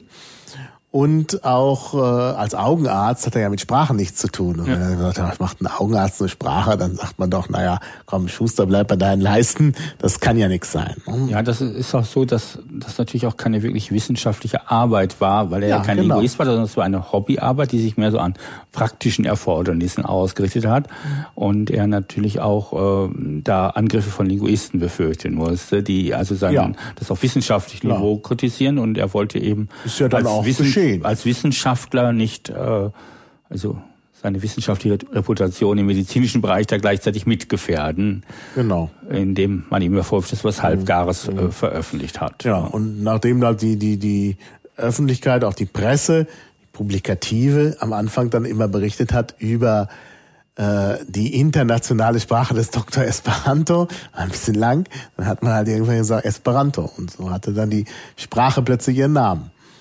Und das ist äh, auch recht interessant, weil ja wirklich in den, äh, im ersten Buch dieses Wort Esperanto außer im Namen des Verfassers, also im Pseudonym, gar nicht vorkommt. Da ist eben immer von internationaler Sprache die Rede. Und erst später äh, haben dann aufgrund eben dieses äh, dieser Geflogenheiten, dass bereits alle Leute das Esperanto nannten, haben dann die die ersten äh, Sprecher der Sprache ähm, auch den Namen Esperanto für die Sprache übernommen. Ja, wie war der Verbreitungsweg? Klar, am Anfang, also Samenhoff hatte in, der, in die erste Broschüre so einen Coupon reingelegt, wo man sich verpflichten konnte, ähm, Esperanto zu lernen, wenn das eine bestimmte Anzahl von Leuten tut. Ich weiß leider nicht mehr, wie viele. 10 Millionen, oder? 10 Millionen, das war jedenfalls eine Zahl, die viel zu hoch gegriffen war, wo man davon ausgehen konnte, dass das nicht gleich äh, passieren wird. Es haben zwar viele Leute diese Coupons zurückgeschickt, man hat dann auch im Nachlass von Samenhoff da solche Coupons gefunden.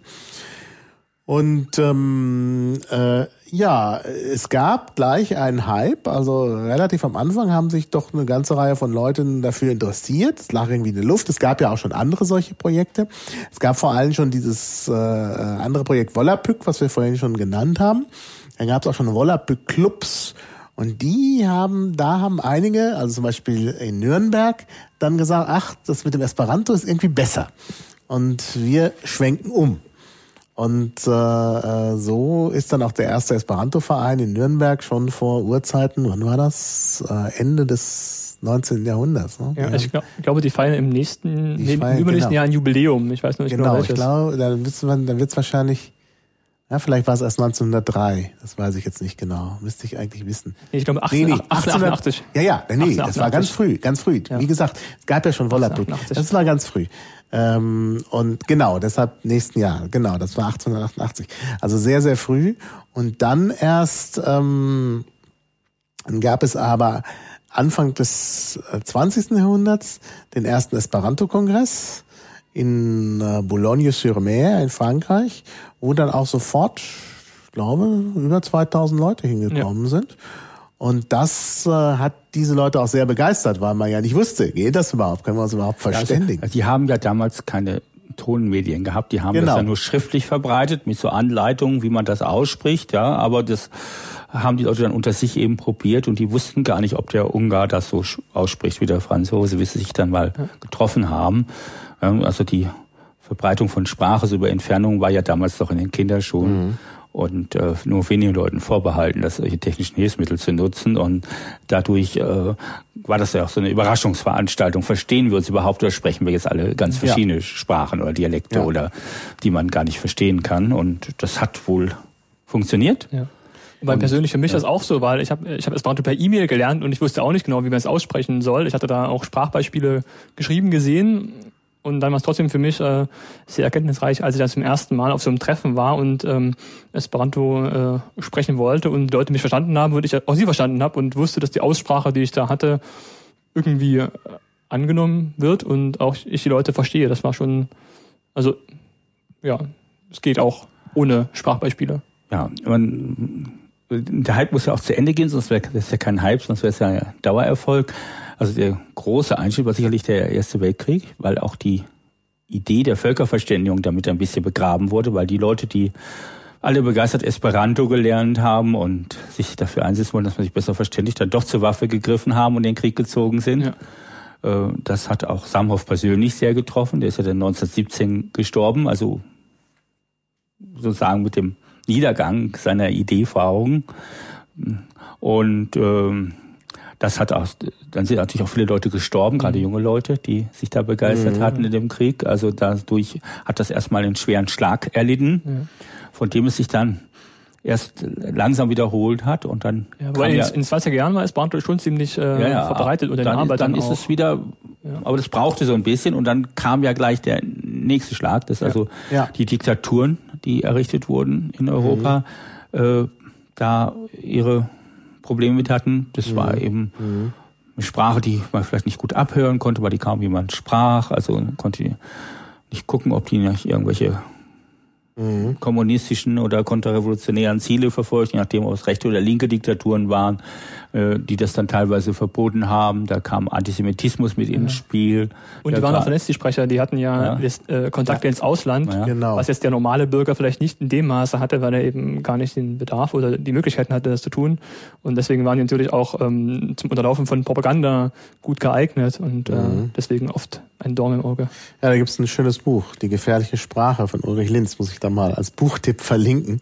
Ja, es gab ähm. da sicherlich auch noch andere Sachen, zum Beispiel äh, hat man sich in der Pfadfinderbewegung darauf verständigt, es nicht zu benutzen, obwohl Baden-Powell äh, es empfohlen hatte, so als mhm. wenn eine Pfadfindergruppe eine Geheimsprache so haben wollte für ihre Gruppe, was ja so Kinder dann so auch ansprechen kann, hat er gesagt, Esperanto lernen, das wäre einfach zu lernen und dieses Blatt, was man da, das Heftchen, würde nur einen Penny kosten, das könnte man ganz günstig erwerben und schnell lernen und dann hätte man so eine Sprache, aber dem, wo der sonst immer sehr in der Bewegung hoch verehrt wird, hat man sich dann irgendwann entschlossen, das Esperanto abzulehnen.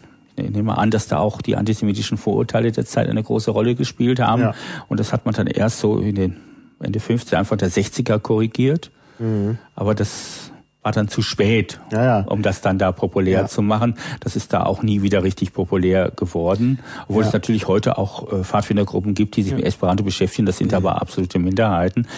Und das Gleiche war eben dann im Kommunismus. Es wurde dann irgendwann wieder genau. erlaubt nach Stalins Tod, dann, und dann sich liberalisierte, mhm. äh, weil man natürlich auch schon zumindest innerhalb der kommunistischen Länder, also zwischen den kommunistischen Staaten einen Austausch der Bürger im gewissen Maße gewünscht hat. Und da war das mhm. eben hilfreich. Da hat man das in einem gewissen Rahmen erlaubt. Äh, ja. Sprach irgendwie so, so einer internationalistischen Idee. Das wurde mhm. dann wieder zugelassen, auch äh, äh, dann im Westen Sicherlich nachdem ja, Westen, die also ich glaube, wieder erlaubt und wurde auch gepflegt, aber nie wieder auf dem Niveau, das man vielleicht in den 20ern erreicht ja, hat. In den ja, in den 20ern gab es sicherlich einen Hype. Ja. Und da waren ja noch viele Leute, trotz der Einschnitte durch den Weltkrieg, wo auch Leute, wo auch viele Leute gestorben sind, ähm, aber es gab halt noch diese Leute, die, also es gab von diesen, die, von den vielen, die in den 20er Jahren Esperanto gelernt hatten, auch gerade, glaube ich, in Frankreich war es noch besonders stark, äh, wo es ja dann gleich alles doppelt gab. Es gab die Arbeiter-Esperanto-Bewegung und die, die bürgerliche Esperanto-Bewegung und so. Ähm, also wie gesagt, von dem Hype gab es eigentlich noch genug, weil es eben so viele waren, die dann auch nach dem Zweiten Weltkrieg das nochmal versucht haben, im Westen zumindestens, denn im Osten war es nach wie vor verboten, ähm, wieder zu beleben. Und äh, ähm, das ist, dann gab es also tatsächlich nochmal so einen kleinen Hype, zumindest in Deutschland, direkt nach dem Zweiten Weltkrieg. Aber es wird dann wieder relativiert, dass die Leute dann im Zeitalter des Wirtschaftswunders dann eben andere Interessen entwickelt haben. Und äh, äh, wie gesagt, im Osten war halt das Verbot unter Stalin und danach noch so lange, dass halt da keine Anknüpfung mehr möglich war an die äh, Aktiven aus den 20er Jahren. Und äh, wobei natürlich da auch gerade im Stalinismus viele den Verfolgungen noch zum Opfer gefallen sind. Ja. Und das ist natürlich dann auch nochmal ein Problem gewesen.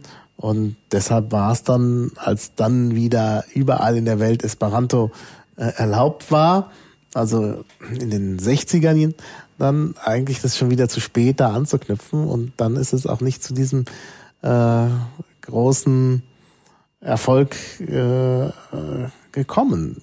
Und jetzt sind, sind die werden die Karten natürlich jetzt wieder neu verteilt mit dem Internet und so, hat man natürlich wieder neue Möglichkeiten, die man dann eben äh, auch in den 70er, 80er Jahren des 20. Jahrhunderts noch nicht hatte. Die werden ja auch genutzt. Das, ist, das würde auch sagen, dass die Zahl der Esperanto-Sprecher wieder zunimmt. Genau. Also gerade über Internet.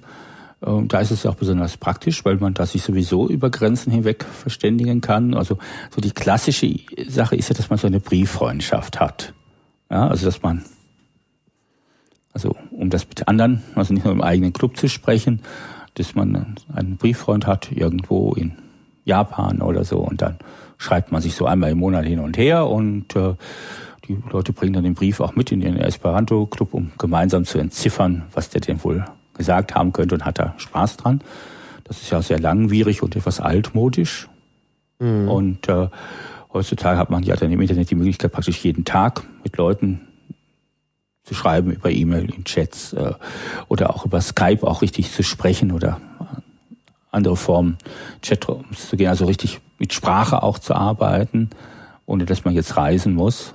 Und das ist sicherlich, was dann auch jüngere Leute wieder mehr fasziniert, weil das der schnelllebigen Zeit von heute mehr entspricht. Mhm. Ja, ja.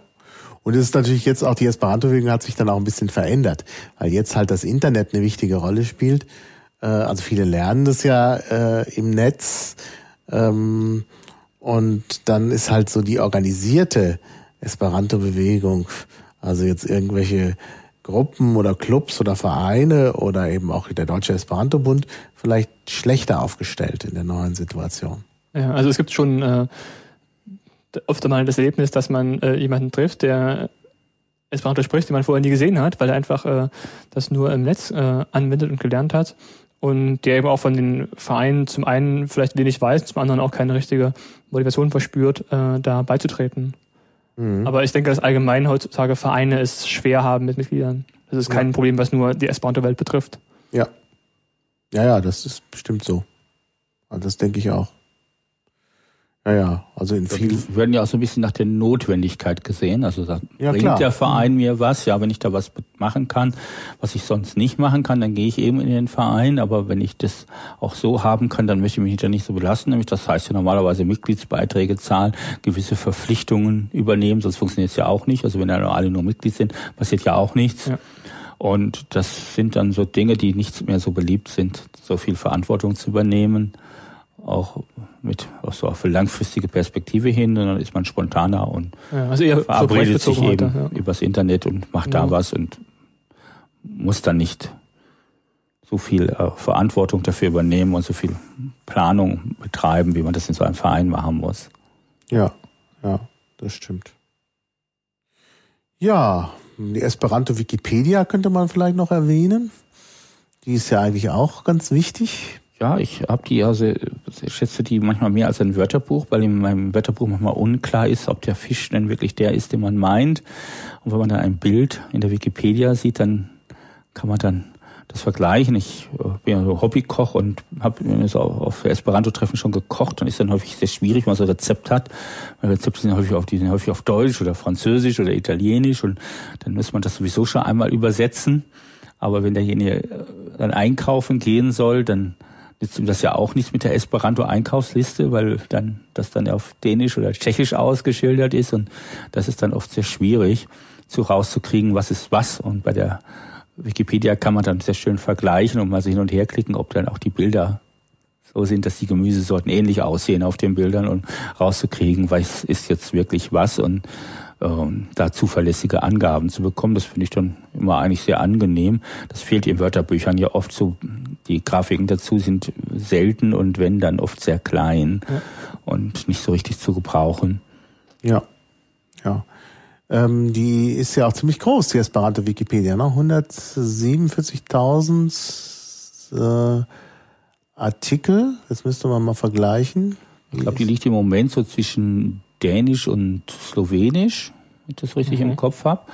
Äh, ändert sich ständig, glaube ich, oder? Ja, ja, die ändert sich ein Die Esperantisten waren ein bisschen schneller als die Dänen, aber die Dänen haben jetzt aufgeholt, weil die auch ein bisschen mehr sind. Mhm. Ähm, aber so, die etwa so etwa jetzt gleich groß. Also vor zwei Jahren war das noch so, dass die denen etwa, was ich, 15.000 Artikel weniger hatten. Ähm, aber die, die Anzahl der Leute, die das bearbeiten, ist also im Vergleich zu den Sprechern, die es gibt, relativ hoch bei Esperanto. Und dadurch äh, macht das eigentlich ganz gute Fortschritte. Mhm.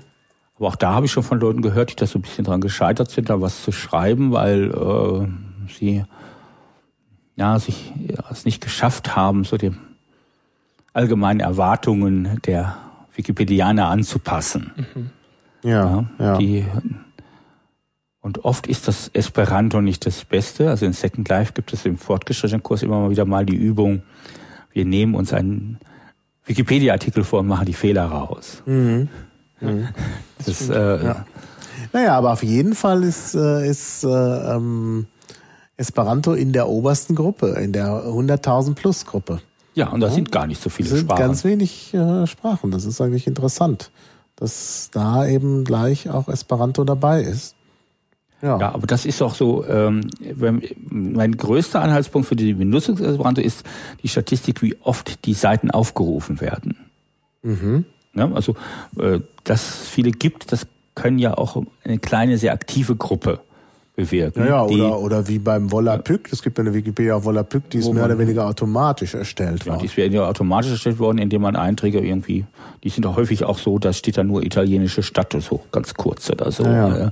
also ohne groß äh, was zu erklären.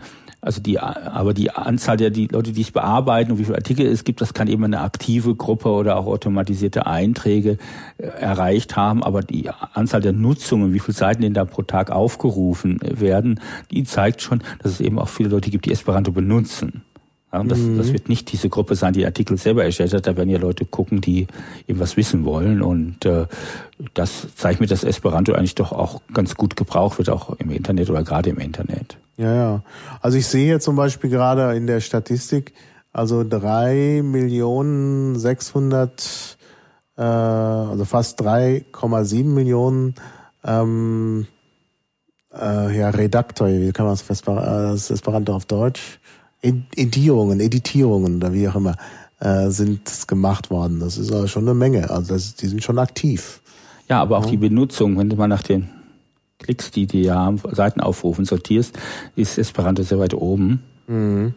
Und das äh, zeigt, also wenn man das da einordnet, das liegt dann etwa, glaube ich, so bei Litauisch oder in der Ecke rum, äh, welche Größenort man so zu erwarten hat. Mhm. Also es ist so etwa in der Größe von diesen baltischen ja. Sprachen, würde ich mhm. sagen, ja, scheint ja, es zu sein. Das ist richtig, ja. Und äh, dass man so mal so eine vage Vorstellung hat, wie Esperanto denn so benutzt wird wo ja auch viele zweisprachig sind, die dann nebenbei noch Russisch oder so sprechen. Und ja.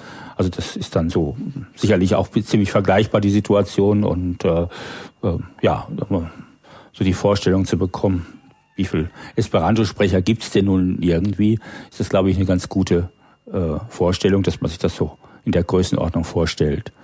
Und äh, Nur dass die Esperantisten natürlich über die ganze Welt verstreut sind Mhm. und nicht Ja. In einem Land zusammenleben. Aber so die Größenordnung hat man damit, glaube ich, ganz gut erfasst, weil es sonst ja keine Erfassung gibt, weil man keine bei Volkszählungen ganz selten Sprachen erfasst werden oder vor allem so solche Sprachen nicht, die also da keine Amts- oder Minderheitensprachen sind in dem Land, die werden häufig nicht erfasst.